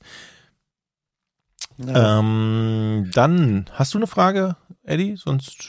Ja, hier von ähm, One Dot Waffle. Mhm. Och. Jochen, Das habe ich mir gedacht. erklär doch mal bitte das Immunsystem. Das ist ja relativ einfach erklärt. Ja. Gerade in Zeiten wie diesen wichtig. Hier Ja. zuhören, hier gibt es wichtige Informationen, Gesundheitstipps von Jochen. Ja, wir bestehen ja zu 80 Prozent aus Wasser. Das hat erstmal mit Mhm. dem Immunsystem überhaupt nichts zu tun. Ne? Aber das ist einfach mal ein gut an, wichtiger ja. Fakt, den man hier einfach mal, oder es sind sogar 85 Prozent oder 90 Mhm. sogar. Irgendwie, irgendwie sowas. Zwischen 50 und 90 auf alle Fälle. Hat aber damit nichts zu tun. Das Immunsystem ist im. Prinzip Das wolltest du einfach nur mal so als random Fact Ja. äh, sozusagen droppen. Ja, genau. Ähm, aber das Immun, jetzt kommen wir mal auf das Immunsystem zu sprechen. Das hat ja ähm, Beispiel Husten. Wenn der Husten kommt, greift er ja eindeutig der Husten das Immunsystem an. Da hilft dann hinterher auch kein Tee trinken mehr, Mhm. weil das Immunsystem muss man eben fünf bis sieben Tage vor dem Husten stärken. Mhm. Ja, wenn der Husten schon da ist, ist es zu Ja. spät. Das Mhm. Immunsystem hält uns im Prinzip am Leben. Das kann das würde ich so stehen lassen. Das Immunsystem ist für uns sehr wichtig. Also, ich könnte jetzt noch wissenschaftlicher werden, aber ich denke, in dieser Ja, Runde, glaub, in dieser reicht. Runde reicht das doch. Wir wollen die erstmal. Leute auch nicht überfordern jetzt. Okay. Gibt es Träume, die bei euch immer wieder kommen und euch triggern? Christoph Müller. Wow. Ja, ich habe ich hab oft ähm, wiederkehrende Albträume. Zum Beispiel, ähm, dass ich an einem Bahnhof bin und den Zug verpasse, in verschiedensten Varianten. Ich hatte früher, das hatte ich jetzt schon länger nicht mehr, hatte ich oft Flugzeugabstürze. Ähm, auf verschiedenste Art und Weisen, oft beim, beim ähm, Losfliegen, dass das Flugzeug ähm, crasht. Oder auch, dass ich das Flugzeug verpasse. Mhm. Ähm, das sind so wiederkehrende Elemente in meinen, in meinen Träumen. Ansonsten ist bei mir sehr auffällig, dass ich mich sehr wenig an meine Träume, also ich weiß nicht, ob das sehr auffällig ist, ich weiß nicht, wie es bei anderen ist, aber ich erinnere mich ich. an sehr wenig Träume, muss ich sagen. Mhm. Ähnlich.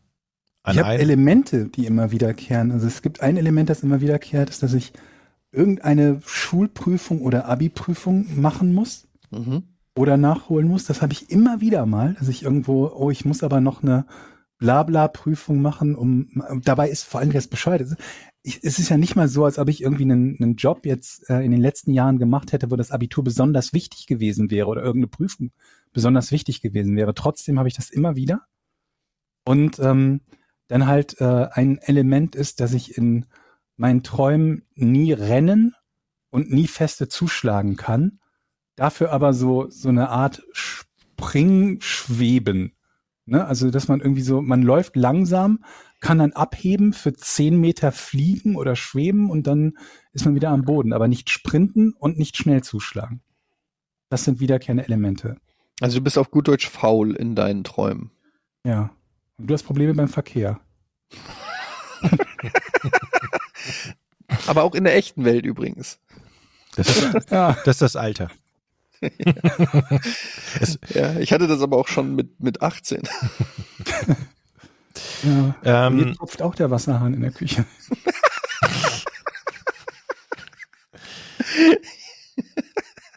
Ich finde ja, wenn man richtig träumt, ich finde, es gibt nichts Schöneres, als richtig im Traum zu versinken. Also wenn es der richtige Traum ist. Also ich finde es, es gibt ja nichts, was man intensiver erlebt als, als einen guten Traum. Und manch, Hm. bei manchen Trau Träumen bin ich richtig traurig, dass sie zu Ende sind.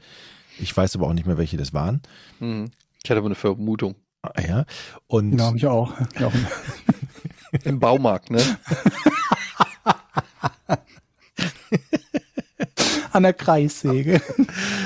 Ah, ich bin gestern durch die Elektroabteilung geschlendert. Ich, das war so schön. Okay, wir schweifen ab. Hast du Geräte gestreichelt? ja. Ach, Ich habe der 2300er ich wollte, ich wollte mir gestern eigentlich für meine Werkzeug, äh, für meinen, für meinen Werkzeugraum draußen im Schuppen, weil es so kalt ist, einen Aufsatz für eine Gasflasche kaufen. Also so einen Heizstrahler wollte ich mir bauen. Was habe ich mir gekauft? Ein Ringlight. Gab es dafür Warum 20, bauen? gab's für Warum 20 wolltest du Euro. den Heizstrahler Das verstehe bauen? ich auch nicht. Sowas kann man doch Du einfach bist auch wieder, kaufen. du bist so jemand, der Nicht bei so bauen, einer indischen kaufen. Hochzeit sagt, ich mache ja selber Methylalkohol, trinkt alle mal einen Schluck. Und dann sind 46 Leute blind. Ähm, zurück zu den Träumen. Ein Traum, sage ich jetzt nochmal, das ist ähm, ver verlassen werden. Das ist der Traum, der mich am meisten triggert, wenn meine, keine Ahnung, wer auch immer, wenn, wenn ich da allein, es gibt so Träume, da bin ich am Ende immer alleine, ganz alleine. Und dann muss ich aufwachen, weil das ist, Das ist ein Scheißtraum. das ist unerträglich. Ich bin ganz alleine und dann, und dann wird's zum Albtraum. Ja, ja. Also kenne ich, kenne ich auch, kommt bei mir jetzt nicht wiederkehrend und häufig und auch nicht mit denselben Per- Personen vor, aber ja, das ist, äh, das stimmt. Das ist ätzend. Millie fragt, angenommen, es gäbe bei der Eheschließung die Option in eurem Kopf für die Dauer der Ehe abzuschalten, dass ihr euch in jemand anderen verlieben könnt. Würdet ihr die Option buchen? Das bedeutet im Umkehrschluss nicht, dass ihr automatisch für immer in euren Partner verliebt werdet, sondern nur, dass ihr euch zukünftig in niemand anderen verlieben könntet. Mit Beendigung des Eheverhältnisses, Scheidung, Tod, bekämt ihr die Fähigkeit zurück, euch zu verlieben. Würdet ihr es tun? Ich glaube, dann ist der Reiz doch auch weg. Also es muss doch immer, oder? Also es, verstehe ich das jetzt richtig? Ich möchte mich nicht um Kopf und Kragen reden, aber Nee, du auch das? nicht. Nee, Aber aber, wenn ich- warte, der Reiz von was? naja, wenn ich weg? jetzt, wenn ich jetzt wüsste, dass ich niemand anderen haben können, Nicht haben, nur lieben. nur lieben könnte. Ja. Nee, das wäre doch langweilig. Ich muss doch, Ja, aber du liebst doch eigentlich eh niemanden. Also doch meine Mono- Frau die liebe ich ja. Monogamie funktioniert doch eigentlich so, dass du äh, der Blick von Georg gerade. Aber die Monogamie funktioniert doch so, dass du eh nur einen Ja, Partner liebst. Genau, ja, das ist auch richtig. So und jetzt geht es ja eigentlich nur darum, Ja. ob das überhaupt möglich, also ob es überhaupt die Option gehe, jemand Option gäbe, in dieser Zeit jemand anderen zu lieben. Ja, aber wenn es die Option nicht mehr das gibt, buchen. ne? Ich würde die Option buchen. Warum? Ja, weil du dann auf Nummer sicher bist. Weil es dir nicht passieren könnte, dass du dich während deiner Ehe in eine andere Frau verlieben könntest. Also nicht, dass ich das für wahrscheinlich halten würde, aber um, also dass das riesig. Sehen wir es doch mal umgekehrt. Bei vielen von denjenigen, die ihr kennt, die sich getrennt haben, war es doch meistens so, dass sich einer von beiden, oder nicht meistens, aber in einigen Fällen so, dass sich einer von beiden Partnern während der Ehe in einen anderen oder eine andere verguckt hat, ne? Verliebt hat. Das ist ja ein häufiger Grund, warum Ehen scheitern. Um das ausschalten zu können, also dass die Option erst gar nicht besteht, finde ich jetzt nicht verkehrt. Ja, aber das passiert doch, das macht doch die Ehe automatisch. Macht sie das? Ja. Aber nicht für jeden. Das macht sie ja definitiv stimmt. nicht für jeden. Ja. Aber ist das nicht, ist das nicht auch dann, irgendwie finde ich das gefaked, weil du bist ja dann nur treu oder du liebst nur den Partner, weil dir nichts anderes, Einfällt. ja, weil du, weil du nicht, nichts anderes siehst oder Nee, sehen das stimmt kannst ja nicht. oder Das, weiß, so. das weißt du ja nicht. Also du weißt ja jetzt nicht, ob du, wenn, sofern du deinen Partner liebst, ob das nur ist, weil da niemand anderes ist. Du kannst dir nur sicher sein, wenn da jemand wäre, dann würde es dir nicht auffallen. Aber muss es nicht so sein, dass wenn du deinen Partner oder deine Partnerin wirklich liebst, dann bist du gar nicht empfänglich, jemand anderen zu lieben? Ist das, Das nicht stimmt. die Idealvorstellung? Ist das denn garantiert? Das Nee, weiß ich. Garantiert ist, es nicht, aber es erstmal mit diesem, mit dieser Einstellung und diesem Glauben geht man ja durch, durchs Leben oder durch Weil die du ja gar nicht, also ich glaube, ich weiß nicht, wie ihr das seht, aber so, ich bin jetzt nicht so der allergrößte Verfechter von Liebe auf den ersten Blick. Und ich Mhm. glaube, verlieben ist auch etwas, was man aktiv zulässt. Das Also, weiß ich nicht. also, und wenn es nur erstmal der erste Schritt ist, jemanden so kennenzulernen, dass überhaupt die Möglichkeit besteht, sich zu verlieben. Hm. Aber wenn du dafür nicht eine gewisse Offenheit hast oder das nicht irgendwie auch zulässt, dann glaube ich, dass das auch also nicht so einfach passieren kann. Nee. Also mir ist es noch nicht passiert, dass ich in einer Beziehung war und mich, während ich in einer Beziehung war, in jemand anderen verliebt hätte. Genau, weil du es aber auch dann nicht auf dich zugekommen, weil du dann nicht, weiß ich nicht, mit zehn anderen Frauen flirtest und überhaupt die so nah an dich ranlässt, dass, ähm, dass diese Emotionen überhaupt getriggert werden können. Es sei denn, dass, ja. Das, deshalb sagt man ja auch, es ist ein Spiel mit dem Feuer, dass wenn du erstmal flirtest oder erstmal mit jemandem auf eine intimere Weise zusammenkommst, es muss jetzt nicht jetzt körperlich intim sein, aber einfach äh, so, dass du dann vielleicht dann überhaupt erst Gefühle entstehen können. Wenn du das gar nicht erst zulässt, ach, was weiß ich, aber auch keinen Plan. Also, ich, ich, wenn wir das, wenn wir so an dieses Beziehungsthema jetzt mal so rein so versuchen, so halbwegs logisch ranzugehen. wir lösen das ja so, Thema dass- jetzt hier. Ja, wir lösen das. Dass alle von uns entweder ausschließlich gescheiterte Beziehungen haben in ihrem Leben oder ausschließlich gescheiterte minus eine. Nämlich alle sind gescheitert, bis auf die, in der man gerade drin ist. Wie schaffst du es, aus so einem Thema eine Formel zu machen, Georg?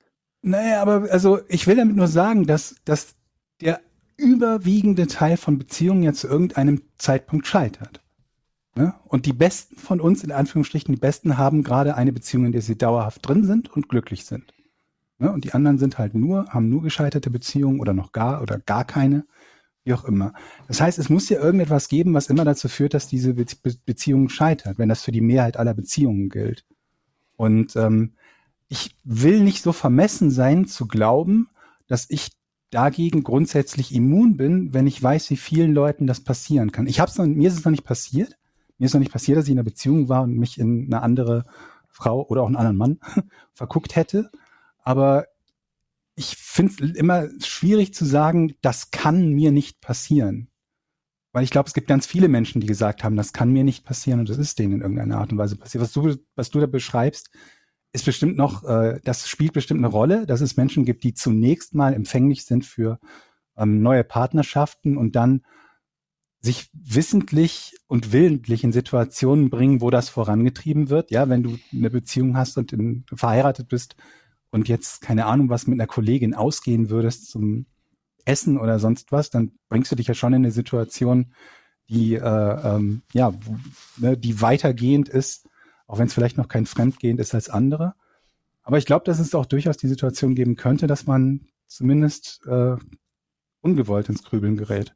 Von daher würde ich sagen, wenn ich die Option hätte, auf dem Papier zu sagen, solange äh, ich in dieser Ehe drin bin, ähm, besteht nicht die Gefahr, mich in jemand anderen zu verlieben, würde ich sie ankreuzen, zumal wenn ich meine Partnerin nicht liebe, das war ja auch der Teil der Frage, ähm, ich ja sich nichts ändern würde. Ne? Man wäre dann ja nicht gefangen in, in eine Liebe, die ansonsten nicht mehr besteht. Ne? Das sagt er, wenn du die Partnerin nicht mehr liebst, dann liebst du sie halt nicht mehr.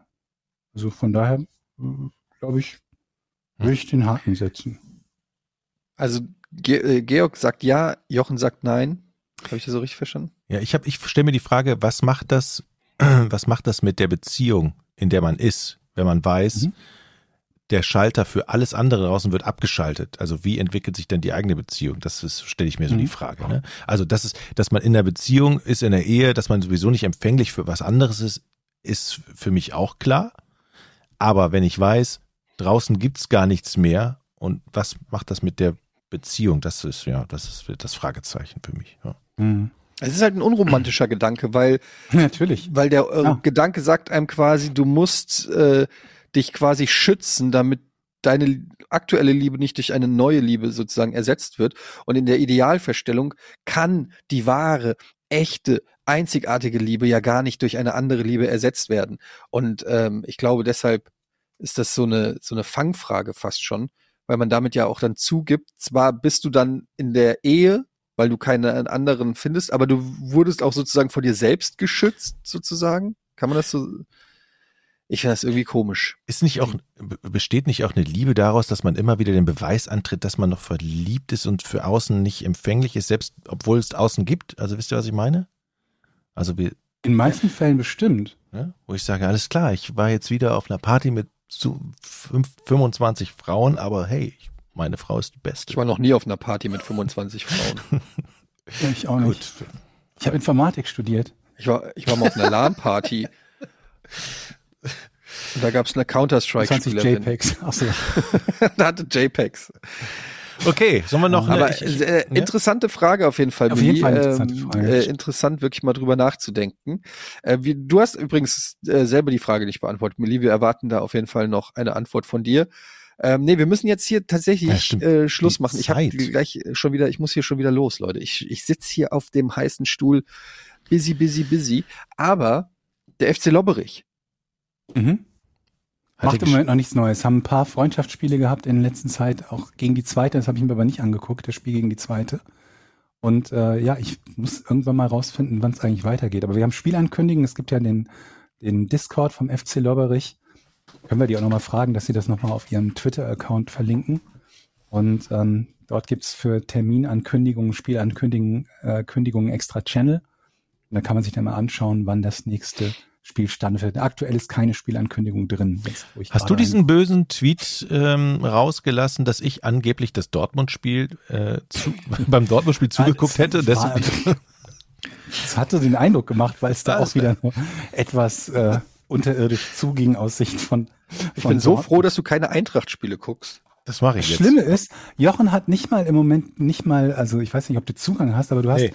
Fortuna die Saison nicht gesehen und Nee. die sind trotzdem auf einem, auf dem drittletzten Platz oder so. Was wäre denn erst, wenn du zukommst, ist, zuguckst? Ist das da umgekehrt? Das und du testen wir musst mal. zugucken, damit die erfolgreich sind? Oder wär's dann irgendwie Regionalliga West plötzlich? Hm. Hm. Ich möchte übrigens noch ganz kurz sagen, man kann jetzt auf Spotify zum Beispiel, ähm, kann man Podcasts bewerben, äh, nicht bewerben, bewerten, so rum. Ja, habe ich noch gar nicht gesehen. Fünf, äh, bis zu fünf Sterne kann man vergeben. Ich habe mal so die erfolgreichsten Podcasts mir so angeguckt in, in Deutschland. Die kommen dann so auf 4,9. Wir sind, glaube ich, bei 4,7 oder so. Also schon Das deutlicher. Trend nach unten. Mhm. Und man sieht natürlich an der Anzahl, wie viele Leute abgestimmt haben, ähm, ob man überhaupt eine Rolle spielt im deutschen Podcast-Kosmos. Und da sind wir immer noch im Underground, möchte ich an der Stelle mal sagen. Also ähm, wer, wer Lust hat, gerne mal da bewerten, ähm, eine gute Bewertung abgeben. Ähm, ja, schadet auf jeden Fall nicht. Ja. Mhm. Wollte ich nochmal sagen. Ne? So, okay. War eine schöne Folge, Jungs. Ähm, tschüss. Tschüss. Drei, zwei, eins. Podcast ohne richtigen Namen. Die beste Erfindung des Planeten. Da muss ich lachen. Zu 80% Fake. Nackt und auf Drogen. Podcast ohne richtigen Namen. Podcast ohne mich, wenn das hier so weitergeht. Ganz ehrlich. Du hast nicht ernsthaft versucht, Tiefkühlpommes in der Mikrowelle zu machen. So, zum Schluss noch ein werblicher Hinweis. Besten Dank an Rode, die unterstützen uns ja mit großartiger Hardware. Ich nutze zum Beispiel hier das Rodecaster, äh, das Rode Procaster Mikrofon, so heißt es, harmoniert extrem gut mit dem neuen Rode Procaster 2, unserem Herzstück der Produktion. Der Rodecaster Pro 1, den fanden wir schon extrem klasse, haben wir jetzt durch ein neues Modell ersetzt. Die neue Version der Rodecaster Pro 2 ist vollständig, ein vollständig integriertes Audioproduktionsstudio, hat noch viel mehr drauf als der Vorgänger, ist kompakter, vollgestopft mit neuester Technik, nicht nur gut für Podcaster, sondern auch für Streamer oder Musiker zum Erstellen von Inhalten, hat zwei USB-C-Anschlüsse zum Beispiel, Bluetooth integriert, vier Kopfhörerausgänge und so weiter. Kann man gar nicht alles aufzählen. Ein Highlight für mich, außerdem die vielen Effekte zur Bearbeitung, sind integriert. Man kann sie alle einzeln einstellen und sehr haargenau machen und natürlich eine Mehrspuraufnahme für die Bearbeitung hinterher. Vielen Dank an Rode an dieser Stelle für die lange Partnerschaft und alle Infos zum neuen Rodecaster Pro 2 unter rode.de. Tschüss.